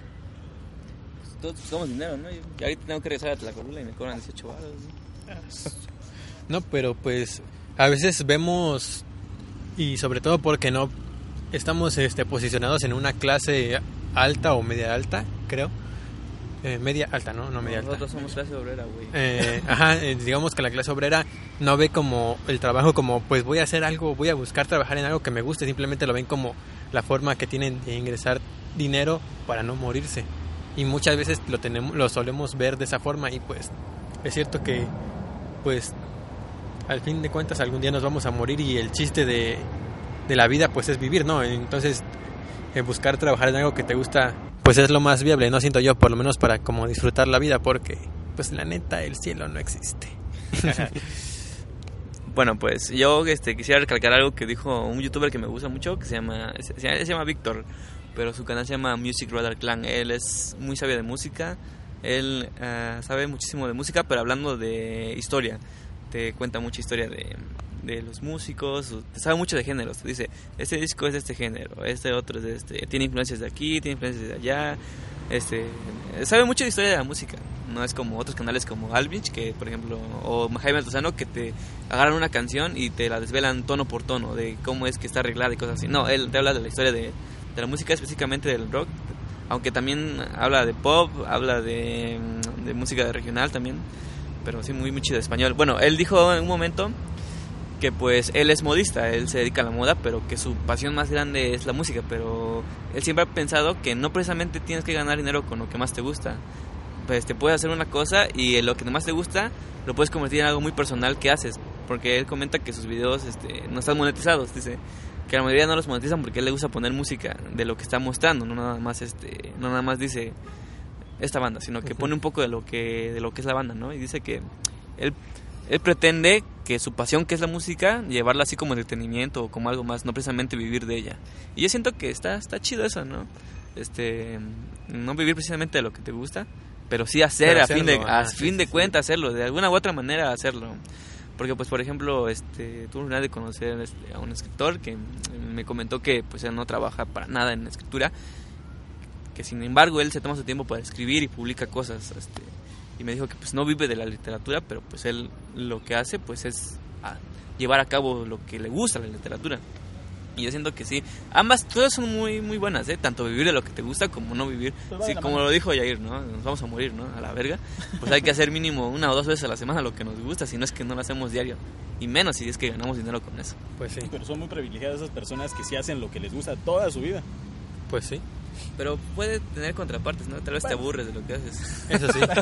Por ejemplo, pues los eh, músicos famosos, bueno, más este, en específico los rockeros, muchas veces terminan eh, tirados al- a los vicios, O las siendo drogas. cristiano. Va a ser un nirvana. Como que, no sé, llegan a, a llegar a, A odiarlo, a lo, al- lo que a- hacen. llegan al- a su auge, pero pues muchas veces ya no, ya no saben, como que ya llegué y ahora qué. Como esa Entonces pequeña no anécdota de Pink Floyd, que ellos cuando llegaron a su álbum número, a ver, a ver, este, Source, ah, Source Secrets. bueno, no sé, ahorita no voy a poner a contar aquí. Bueno, cuando llegan a su álbum Animals, que es el tercero de la de la de su cuatrilogía que le llaman, Ajá. cuatrilogía o cómo se llama eso. Bueno, cuando llegan a No sé. Animals este, son tan famosos que en sus conciertos hay muchísima gente, se sobrevenden las entradas y todo. Y es un ruido espantoso que el bajista realmente se estresa tanto que Eh, él lo que él quiere hacer es poner un muro entre los espectadores y él para que digamos que no verlos porque no tiene que que, lidiar paguen los no- espectadores, ajá, ¿no? y no tiene que lidiar con eso de los espectadores que muchas veces le mentaban la madre porque pues no todos son no todos eran fans así que muy bonitos no así órale pendejo ahora obviamente en inglés no órale pendejo Pendejo. Pendejo. y entonces también de ahí salió una idea de hacer un álbum que se llama The Wall, pero pues sí, en un momento cuando él ya era ese, en ese entonces ya eran bastante famosos y como que empezó como que a repudiar los conciertos, ya no quería hacer nada de este güey. Después salió algo, una genialidad, pero pues tuvo que pasar esto de que en serio ya no soportaba este esto de lidiar con las personas en los conciertos, con tantas personas. Hay tantos temas que tocar. La vez pasada hablamos de una película mexicana que se llama Marte duele, que, que pues la comentamos aquí dijimos que era una película bastante, bastante buena, tal vez no una obra maestra, pero sí bastante buena.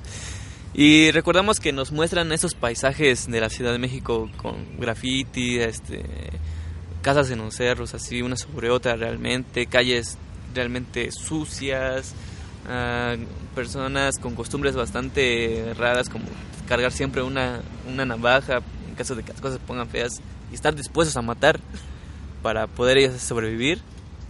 Y pues eh, dijimos, no, pues sí, qué, qué feo, ¿no? Que se muestra esta cara. Pero aún así, Amarte Duele es una película bastante suave cuando se habla de una realidad tan inmensa como es la realidad mexicana. Y más estamos en el DF, que como sabemos, que la Ciudad de México ahorita se, se convirtió en un núcleo pues realmente comercial. Porque todas las personas que cuando mm, empieza a haber esta, esta mm, ese desinterés por el campo, por el gobierno mexicano, pues las personas agricultoras lo que deciden hacer es mm, empezar a ir a las fábricas, ¿no? Y se, y, eh, se mueven a la Ciudad de México.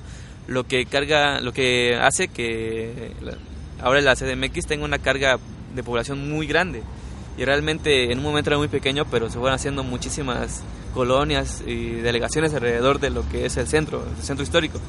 Y eso es lo que pasa, una sobrepoblación muy, muy, muy brutal y tanto, y tanto los recursos para la CDMX no eran lo suficiente y también las personas como que al ver esa, esa falta de, de interés por esos pequeños barrios que eran desplazados, realmente lo son, empezó a haber como que un tipo de, de movimiento donde la delincuencia era muy, pues muy grande. Y por eso queremos hablar de una película que se llama Perfume de Violetas, es una película del año 2000, es dirigida por una, una, una mujer que también hizo esa película que se llama La Niña en la Piedra, ¿Cómo se llama la? ay no recuerdo. Sí lo leí. pero no- Sí, sí, yo también, pero no recuerdo. Está un poco raro su nombre, pero ahorita lo podemos en edición.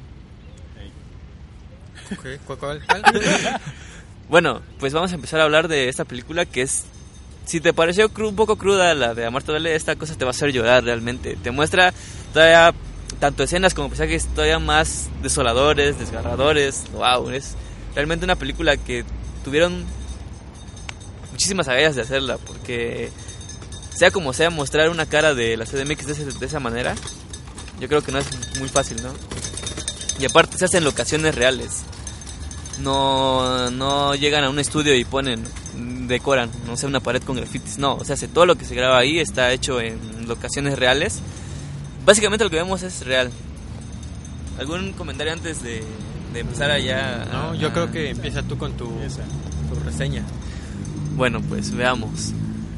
Es la historia de una, una mujer de secundaria que llega a una secundaria por su mala conducta. Digamos que sale de una y entra a otra. Y entonces ahí, poco a poco, el director nos va diciendo la vida y las condiciones en las que vive. Hay presencia del machismo, es increíble. El machismo ahí es fundamental para la trama. No estoy diciendo que sea bueno, sino que es fundamental para que se entienda todo esto. El machismo está súper cargadísimo en esos personajes, en todos, tanto en las en mujeres como en los hombres. El machismo es- está muy cargado. Y ese es básicamente eh, el argumento de la película, el, el machismo y el daño que causan. Pues porque son adolescentes. Y sí se, sí se les cree que son adolescentes, porque muchas películas te agarran a personas de 20, 25 años y dicen que son adolescentes. Pero en esta ocasión sí, sí te convencen que son adolescentes. Tal vez un poco pasetos de edad, pero por lo mismo de las condiciones te dan a entender que no pasan a tiempo sus materias y que se quedan uno, dos o tres años ahí estancados. Y entonces este, te muestran todo, te muestran una secundaria. De hecho, cuando la vi, dije prepa. es la prepa esa cosa, porque está súper descuidada, rayoneada, básicamente las personas no, no se interesan por nada, como que los profesores este, te los muestran así como que...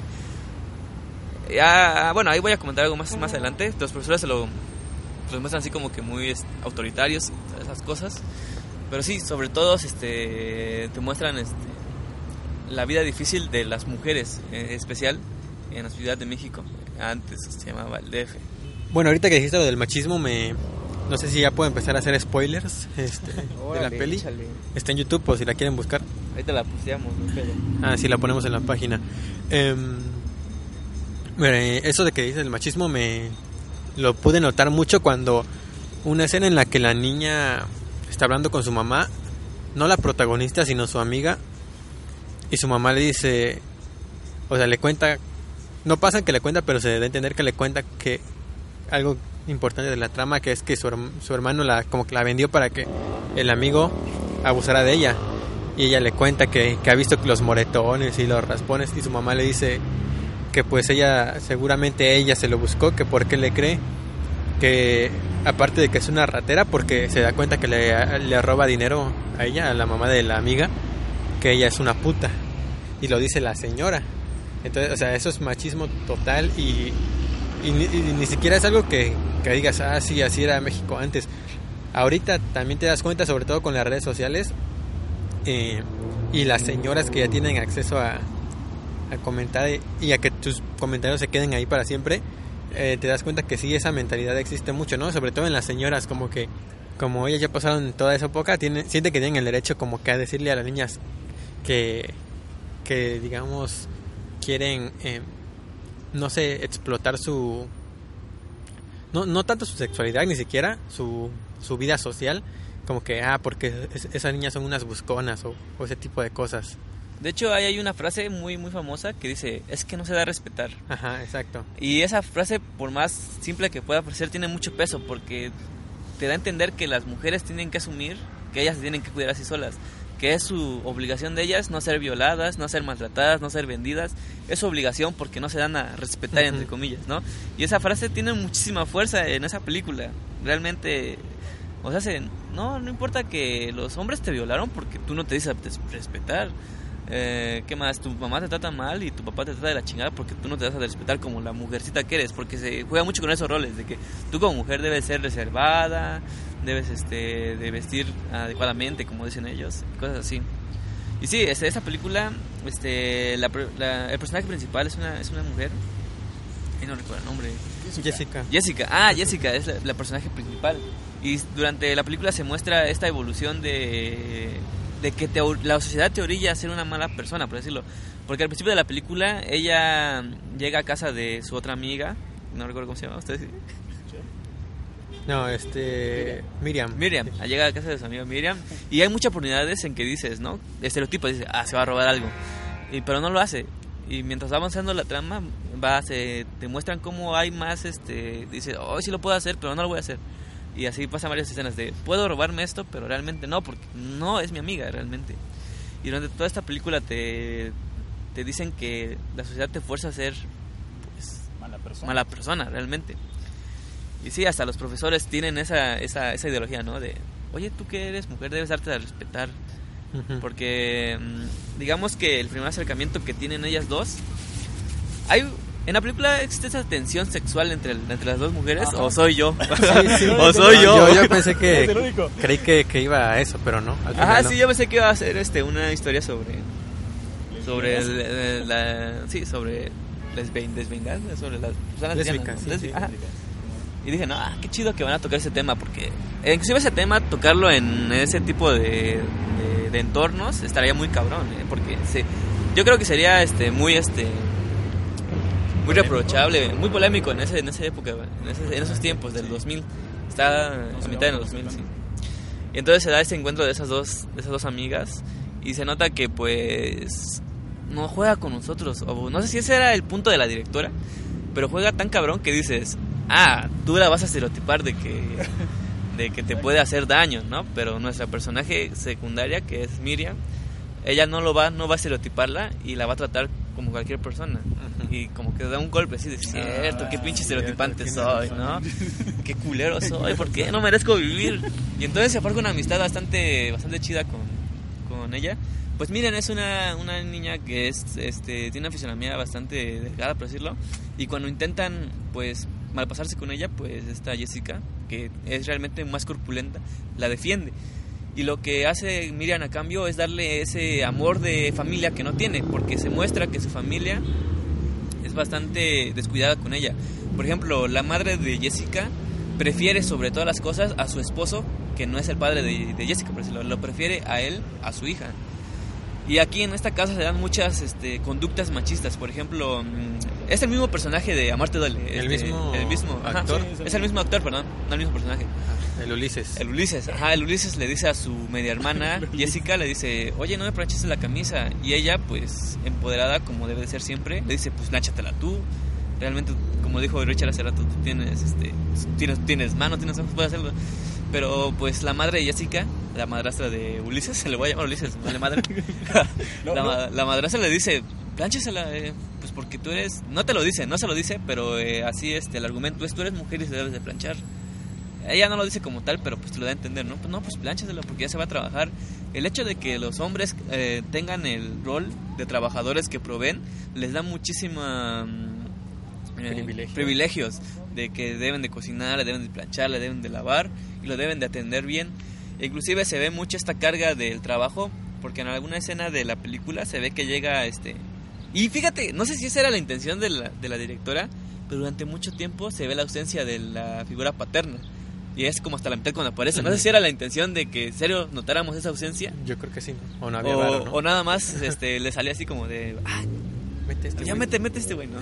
No sé si era su intención, pero cuando aparece se, se va mucho la carga hacia él de que si fuera mi hija, porque ya expliqué que eso es su, su novio nada más para decirlo, no es el papá de Jessica. Si fuera mi hija yo ya la pusiera a trabajar porque mira, estamos, este, como estamos en unas condiciones pues bastante feas, ¿no?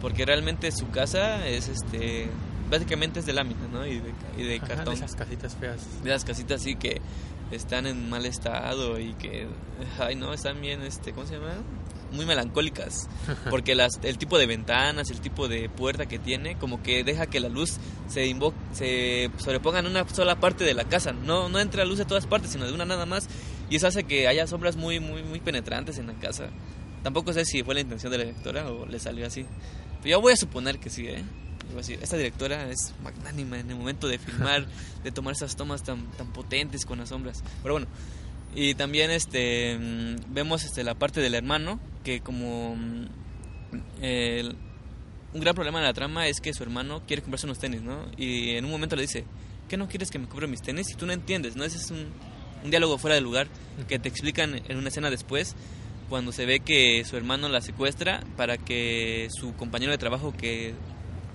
trabaja en un microbús realmente la viole y le paga 500 pesos y con esos 500 pesos se compra sus tenis este su hermanastro y ahí es donde tiene ah, donde tiene sentido lo de ¿qué no quieres que me compre mis tenis?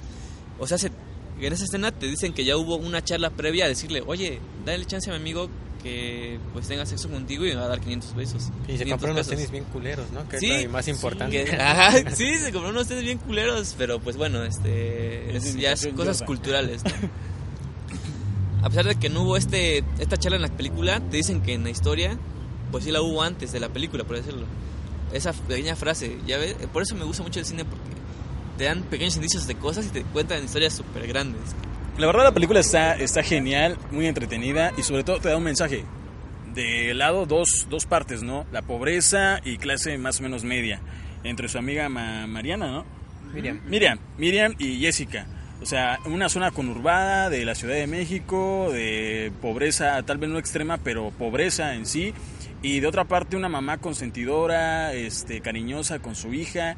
Eh, o sea, te da las dos partes de, de cuál es la, la variante ahí, ¿no?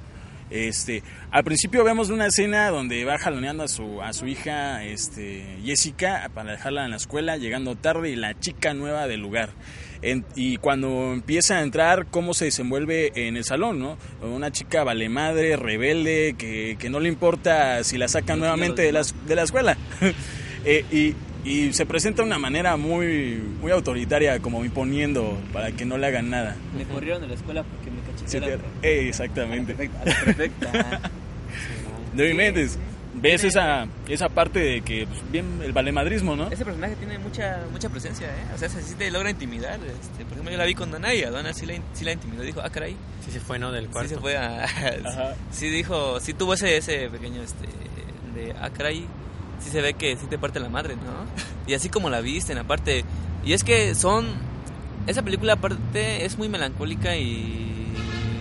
Y te, y te desanima mucho porque son lugares comunes que, Ujú. que conoces, son tanto el lenguaje como la manera en que se expresan, eh, cómo está la familia dividida, ¿no? De la madre, la- el hijo que trabaja, la, la chica que estudia, pero que también este, tiene que hacer sus cosas.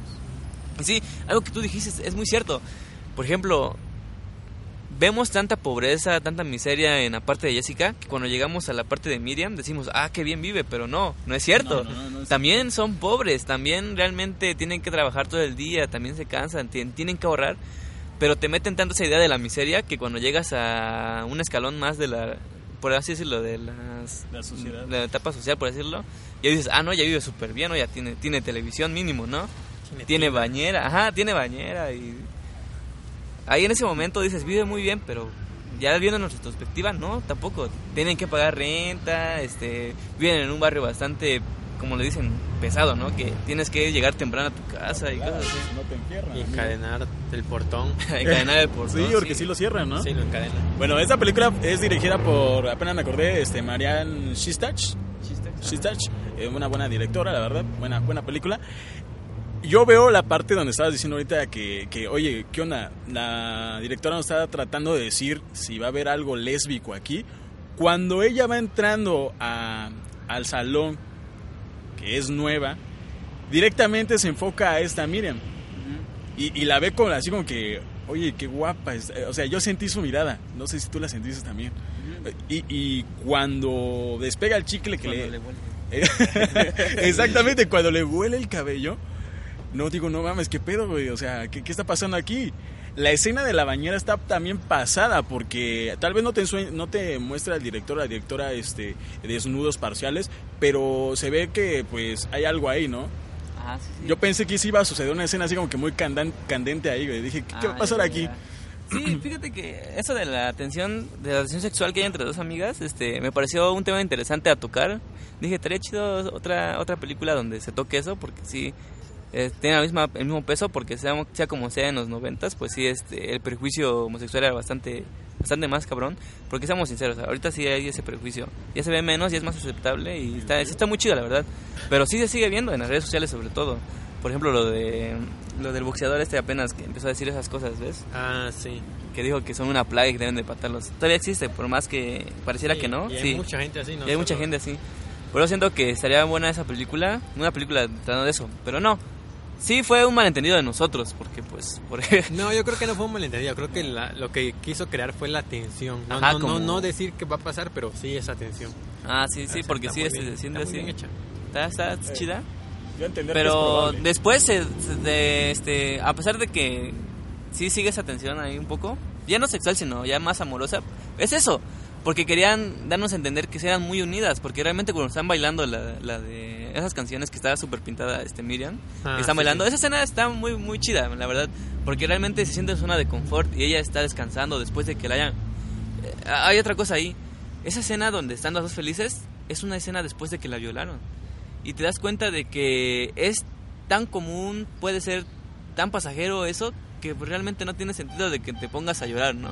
Porque realmente la vida sigue. En la vida real no, no es así. Afortunadamente, cuando pasa esto, se trata de, de, de velar quién fue, se trata de castigar. Muchas veces no se logra desgraciadamente, pero pues sí. Pero en esa película, cuando ella no tiene acceso a, de- a la denuncia, cuando no tiene acceso a, a quejarse ni con su propia madre, porque pues nadie le creería, ella misma lo dice. Yo para qué quiero meterme en problemas y ya pasó, simplemente voy a dejar de... Voy a cuidarme más. Voy a tratar de no, no pasar por aquí o por allá porque no quiero que me pase otra vez, pero no tengo manera de denunciarlo ni siquiera con mi propia madre, que le creería más a mi a mi hijas, a mi hermanastro, ¿no? Y esa escena donde están las dos, bueno, donde está Miriam bailando y ella se divierte con el baile que hace, este pues está, está, está muy chida porque se ve esa amistad que hay, ¿no? Esas miradas que se dan de, jaja, sí, sí, yo soy tu cómplice y tú eres la mía. Y cuando llega la mamá, ¿no? Y- Es que justamente en la escena donde la, la castigan porque, bueno, vio la, las- la maestra de danza que estaba en su regla, Ajá, estaba ajá. sangrando, le contesta feo y ves que la castigan en el patio dejándola en el centro y todavía su amiga la espera, La espera, todo, ajá, todo ese tiempo. Entonces sí se ve esa parte de la amistad. Ajá, sí, de hecho sí dije cuando esa escena dije, ay, qué bonito, dije que la esperó, ¿no? Y sí, o sea, se, se ve este siempre la, la mujer en esa en esa película es el centro de- del desastre, porque por ejemplo tú dices, ¿no? Este, esa vez de la regla no era su regla, güey. Eh, ella había dejado de ser virgen y Sí. pues obviamente sangró. Por eso, pero pues es- supuestamente la, maestra, ah, estás Y la maestra le recrimina a ella, oye, porque eres una puerca, eres una cuchina, en vez de que le diga, oye, este, ten una toalla, no sé, límpiate, le debe decir, eres una cerda, ¿no? ¿Por qué no te cuidas? Y después de que la violaron, después de que la tratan mal en su clase de gimnasia, donde se dan cuenta que ella tiene una mancha de sangre en su falda, le pueden escribir en una libreta. Cada 28 días debo cuidar mi higiene personal porque me, me baja la regla. O mi menstruación, algo así dice. Y dices, ah, caray, yo nunca he tenido un día tan feo como el de ella, realmente. No, no, no, no, Sí, no. no. O sea, hace que te recriminen de lo que te acaban de hacer. Y ella no tiene ni siquiera la intención de decir, no, es que me violaron. Ni siquiera tiene la intención porque sabe que no tiene sentido decirla. Porque, ay, ¿qué estás inventando cosas?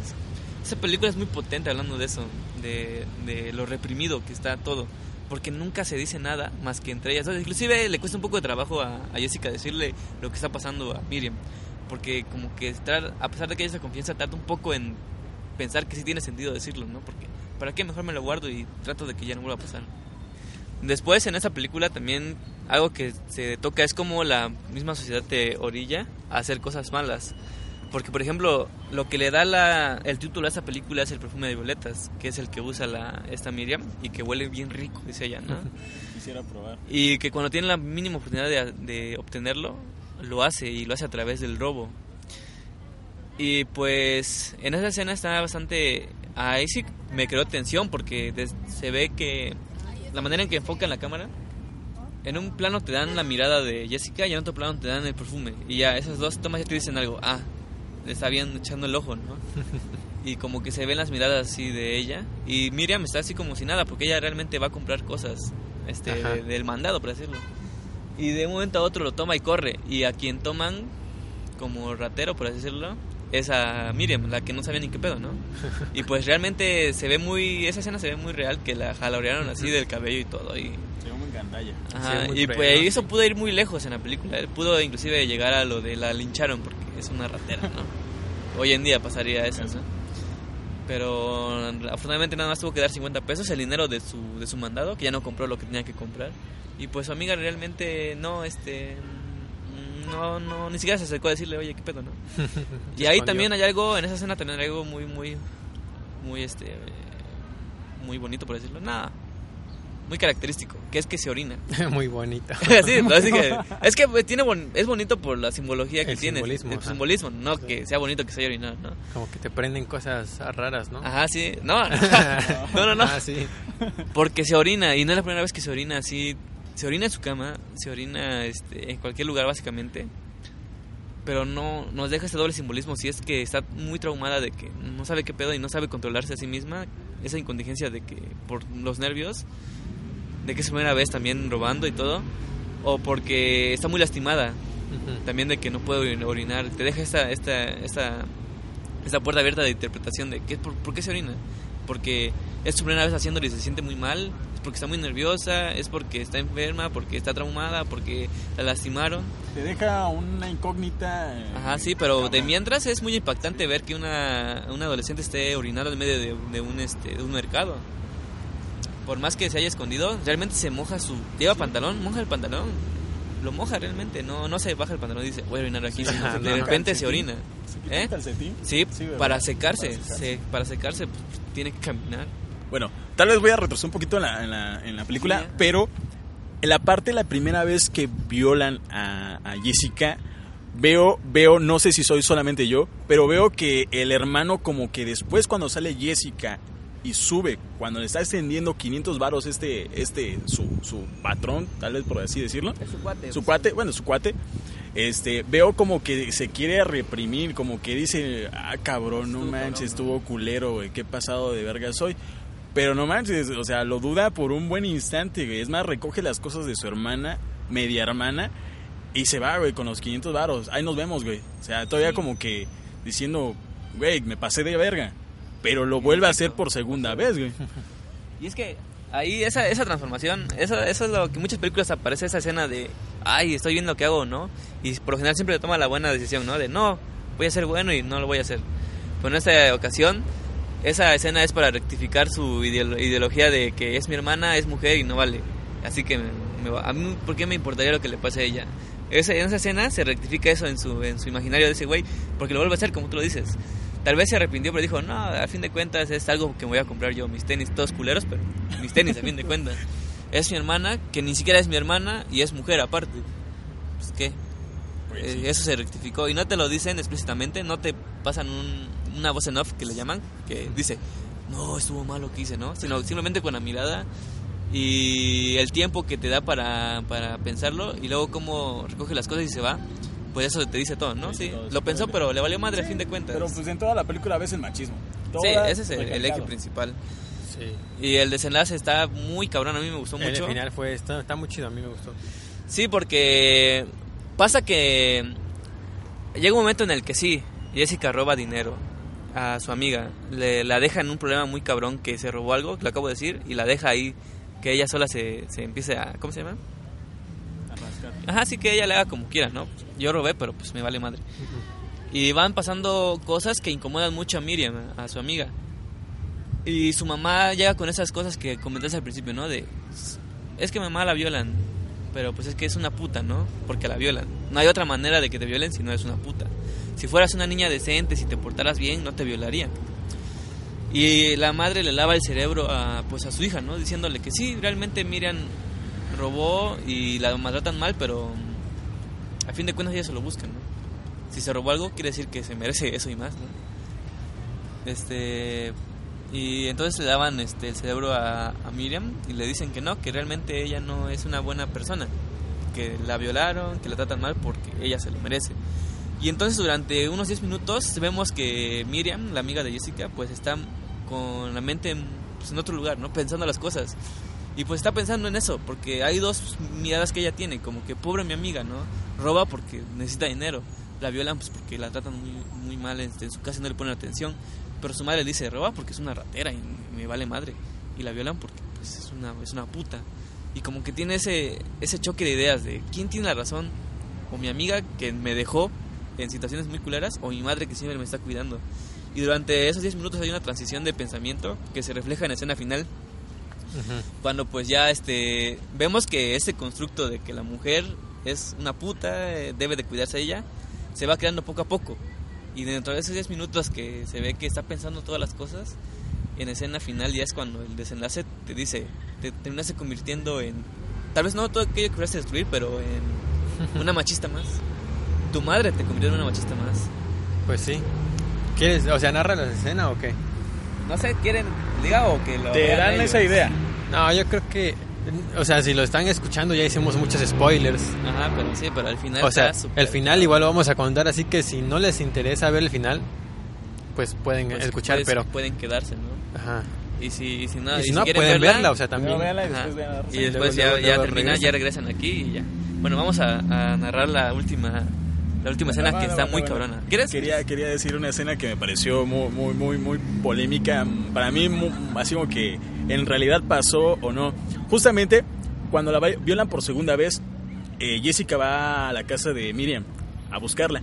Pero eh, es, eh, ella no está, ni siquiera su mamá. Ves que se la había llevado a la zapatería y ahí estuviera hasta que ella saliera y vámonos para la casa. Justamente en esa parte empieza, ya está en noche y empieza a llover empieza a llover. Yo digo, ¿qué onda? ¿En realidad está pasando esto? Mm, Yo lo he visto en demasiadas películas que es un como un cliché, güey. Que en la parte cuando el personaje principal está teniendo broncas culeras, güey, tiene que haber una escena de lluvia, güey, En la cual te dice, no, qué tristeza, güey, la lluvia junto con su miseria de ella, ¿no? Y, veo esta transición en la cual ya llega a su mamá, no la, no la ven para nada y empiezan a, a te- tener el debate güey, de que pues en realidad pues se lo merece Jessica. Ajá, sí. Esa escena, cierto, se me fue, que es, es bastante importante. Yo siento que sí, sí, es, sí pasó. Sí, porque llegan con sombrilla, ¿no? Ajá, llegan con sombrilla, este... sí, realmente sí. Y pues sí, este, tienes razón. No lo vi así como que es triste y llueve, ¿no? Pero sí, sí funciona, porque sí te pone triste. Y se, aparte se tapa con cartones, se tapa con abajo de las escaleras. Básicamente ya ella ya es una indigente, ya, ya no hay manera, ya no es aceptada en ningún lugar. Básicamente está en la calle del imaginario colectivo. Porque ya no la aceptan en su casa, porque la tratan como igual como una puta en su casa. Pues ahí con su amiga ya no se puede refugiar porque pues ya la tratan como puta y ladrona. Y pues en la escuela pues la tratan como una pinche niña este crea problemas. Porque en la escuela tampoco la quieren. Y eh, aquí es donde empieza la última escena, realmente. La está muy cabrona. Donde se muestra que a pesar de todo, ella sigue yendo a la escuela. Por alguna u otra razón, no se explica por qué así, porque es el único lugar donde puede sentarse. Si es el único, si ella a pesar de todo quiere seguir estudiando porque quiere hacer algo, o simplemente porque es algo mecánico, sabe que tiene que ir a la escuela. No, no se dice, pero te dejas incógnita. Y eh, durante la película hay un romance. de- no está muy bueno porque ah, ni siquiera lo mencionamos. No está muy bueno porque ni siquiera lo mencionamos. Pero sí, este, hubo un romance ahí. Se mete en la cámara de fotos y ya. Y se, y se besan, ¿no? Y se dan unos, unos piporros, se dan unos piquitos, Unos becerros. unos becerros. bueno, este. Hubo una relación entre Jessica y otro güey, que, que es bien X. Y entonces cuando llega, pues realmente llega después de la lluvia, llega enferma, llega violada, llega pues realmente no llega, llega mojada pero no bañada, o sea, está sucia. Y le dicen, ve al tipo con el que estaba saliendo, por así decirlo, y le dicen, no, esa mugrosa no es mi novia, ¿no? La vergüenza, ¿no? De eso, de que es una persona que está en mal estado. A pesar de que la, la, la secundaria está en pésimo estado, Y Pues ellos estaba- mismos viven en una sociedad. Ajá, como sí. así, ¿no? también intentan como que ser este contraproducentes, ¿cómo podemos decirle? Contrarrestar eso, eso que viven, este, culpando a alguien más. No, yo no soy novio de esa mugrosa, ¿no? Y aquí se ve ya como, no sé si es una metáfora, no sé si lo planeó la directora o no, pero se desaparta del grupo de, del grupo realmente de, de, de ella, se desaparta del grupo de, de alumnos, Ajá. como que se desaparta ya por completo de todas las personas. Sí. Y entonces este sufre una recaída, se le baja la presión, ¿no? Bueno, el punto es que llega hasta la Ah, sí, sí. llega hasta la enfermería y se dan cuenta que ahí hasta que no la ponen en la enfermería y la revisan bien, no se dan cuenta que está siendo maltratada. No es hasta esa instancia en que en que se dan cuenta de eso. O sea, se- ni siquiera tuvieron la antes de decirle, "Oye, pasa algo en tu casa o algo así", porque suponen que esas conductas son muy comunes entre los niños de pues de De esa época. de esa época y de ese contexto, ¿no? Suponen que es normal que sean así unos, unos pinches malcriados, ¿no? Suponen que es normal. Por eso nunca le preguntan, oye, ¿qué pasa contigo? Entonces, este, le llega una cartita, ¿no? Le llega una cartita donde dice, te veo en el baño a la, a la hora de la salida. Y ella se pone muy feliz porque había roto la, la amistad con Miriam, su amiga. Y esa, y esa carta como que le abre la posibilidad de volver a sentirse cómoda, volver a sentir a su, volver a su zona de confort y volver a ser feliz con su amiga. Y se siente muy feliz, ¿no? Y se corta la escena y vemos donde llega al baño, que está súper de la chingada el baño, o sea, es súper sucio, La prepa 6. peor que de la prepa 6. De hecho, hay un estereotipo aquí que dirías, es un baño de hombres, ¿no? Porque ahí está el grafiteado y todo. Y está muy mal el baño, y ahí se ven. Y o sea, se, tú pensarías que para, re- para rehacer una amistad, el baño es una buena opción, ¿no? Porque es un lugar que está limpio. Pero no, o sea, se llegan a un baño súper demacrado, súper en mal estado. Y lo que ella encuentra no es esa, esa reconciliación que se espera, ¿no? Es lo que dije hace rato, le lavan el cerebro completamente a esa niña diciendo que quien tiene la culpa de todo lo que le pasa a Jessica es Jessica. Y le empieza a recriminar, tú robaste el dinero de mi, de mi madre. Tú, a ti te violaron porque eres una puta, ¿no? Y esa palabra cobra mucha fuerza en ese momento, le dice puta y se emperra a esta Jessica, ¿no? Dice, yo, yo no soy ninguna puta. Y empiezan a forcejear.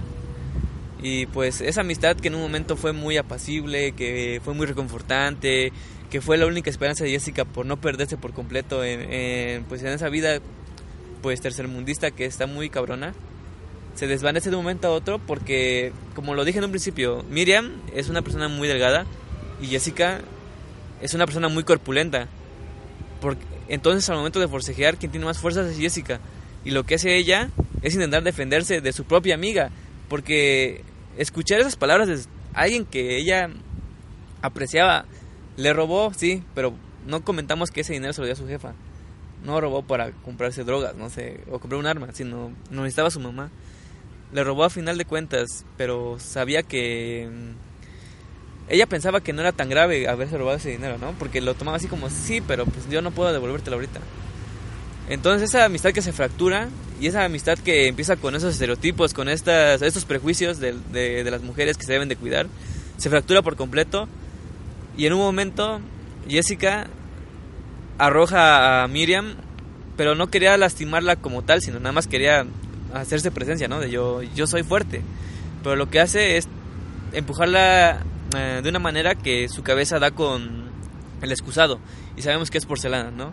Y pues se empuja bastante, la empuja bastante fuerte y se pegan en la cabeza y empieza a sangrar. Esa escena está bien hecha, no se ve, este, no ocupan esto de que la ponen en cámara lenta para que no se vea, para que parezca más real, sino que todo es muy rápido. Así de rápido te pasan esa escena. Y entonces Jessica ve a su amiga ahí tirada y prácticamente ella dice, ella deduce que está muerta. Y la amistad estaba tan fracturada y ella estaba tan tan, ¿cómo le podemos decir esto a Jessica? Uh, traumada con todo lo que había pasado. Perturbada. Perturbada, ajá, que no hizo lo posible por llamar a la, a la ambulancia o mínimo a la enfermería. Que lo que hace es quitarle la llave a su amiga de su casa y salir corriendo.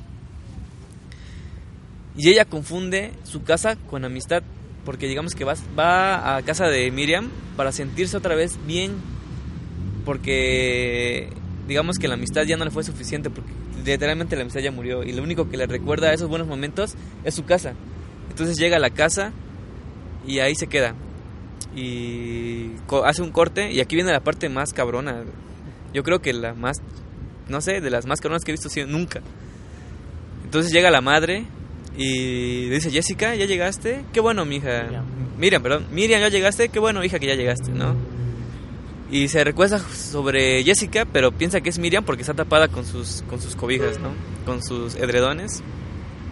Y le dice que la quiere, ¿no? Le dice, qué bueno, hija, este, bueno, mañana vamos por la tele y no sé qué otras cosas. Y pues Jessica es quien está debajo, ¿no? Miriam. Y Jessica pues se siente, por un momento se siente querida, ¿no? Esa sonrisa que, que le sale de, jaja, me están abrazando, ¿no?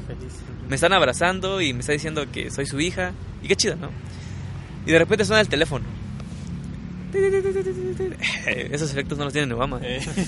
Suena el teléfono y se nota que la, la, madre de Miriam, la pues realmente la hija que está muerta, va a contestar el teléfono. Y ahí termina la película. Y para mí ese, ese corte fue... Pff, cabrón, te deja a tu interpretación que va a pasar después porque obviamente no tienes que ser muy listo para saber que esa llamada es para, oiga, su hija está muerta.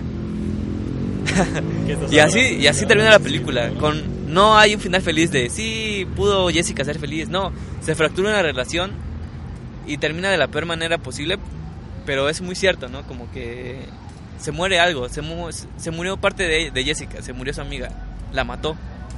Pero quién mató realmente a esas esperanzas pues fuimos todos no yo también la maté.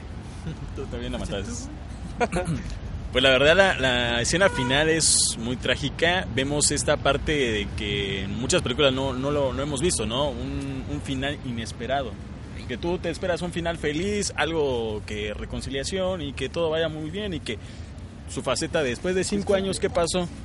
No, vemos la cruel realidad y la triste historia de esto. Y la verdad sí es una escena muy icónica de esa parte que pues, te deja mucho de qué, de qué hablar qué pasará. Ojalá que salga la 2, nunca salió, pero bueno. de, pero, regreso, ¿no? de regreso. La venganza, la venganza. pero está muy bien hecha, la verdad. Muy buena película, se los recomiendo, véanla. Pasen primero a verla y ya se los dijeron desde un principio, tal vez vamos a estar dividiendo esto, pero está muy chingona. ¿Algún comentario? El soundtrack, creo que está muy bueno. Oh. Son, son canciones este, de bandas mexicanas, ¿no? Sí, sí, sí, sí. Chila, chilanga, ajá, así como que muy, muy, muy, muy, este, muy locales. Pero sí, a pesar de que puedes sacarte un poco de contexto que estén bailando de repente esas canciones, porque está bien, yo siento que está bien porque es la música que se escucha en esos momentos, ¿no? Eh, muchas veces se habla de que el punk nace a partir de la anarquía. Y pues lo mismo, a veces no te sientes identificado con lo que oyes, así que buscas este, estas canciones que son este, pues provocadoras, ¿no? Que hablan sobre vaginas asesinas, que hablan sobre personas que, que se drogan y cosas así. Yo siento que esa, esa soundtrack es muy apropiado para la película, como que sí es bastante transgresor. No es vulgar. No, no es vulgar, es transgresor. No, pero sí está chido. Eh, a diferencia de la de Amarte Duele que aunque sí trata mucho, bueno, sí se enfoca o sí abordan esta parte de la sociedad, ajá.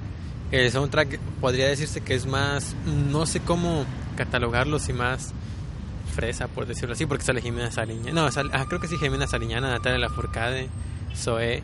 Ahí, No, simplemente es más suave, más suave. pues yo diría más fresón, pero bueno. Eh, aquí sí este, se escuchan muchas bandas que yo creo que no conozco a ninguna, pero sí se nota este.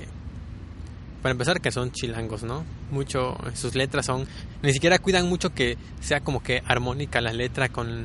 con como que con la música, como que a reírme o algo así. Pero como que se enfocan más en, en decir lo que quieren decir de la forma transgresora que dices. Pero sí, no, no sé si te acuerdas de alguna canción o si la buscaste para saber de quién es. Sí, está en Spotify el... el- Ah, está el. Son artistas variados, sí. Ah, son. No, de sí, hecho, está obviamente. soundtrack como tal, dice eh, Perfume de Violetas OST, dice. Oh, ya, ya. Es, esa, Original este, sí. Son bastantes bandas, no es una nada más. Este, es, son- es una compilación de, de bandas. Ajá, sí, obvio. Ah, pues ahí si a alguien le interesa lo puede buscar. Este no sabemos si lo va a disfrutar como tal fuera de la película, porque igual es algo que tiene mucho las películas, ¿no? Que hay veces que, bueno, yo siento que las canciones quedan muy chido en escenas, como que se complementan, pero ya fuera de, de la película, tal vez porque te recuerda a la película, pero si la hubieras escuchado antes, no sé si te habría gustado de la misma forma. Pero si a alguien le interesa, pues ahí búsquelo. Y bueno, con esto eh, terminamos el episodio de hoy. Esperamos que les haya gustado. El día de hoy grabamos en el llano de la ciudad de Oaxaca, eh, en nuestro palco. en nuestro palco privado. Y bueno, gracias por escucharnos. Ya saben, denle like a la página para llevar podcast. Compartan con sus amigos si es que les interesa este tema. Escriban también en, los comentarios eh, cualquier cosa de las que hayamos preguntado aquí que les interese o alguna otra película mexicana o cualquier tema ¿no? que les guste, que les gustaría que tocáramos. Y nos escuchamos la próxima semana.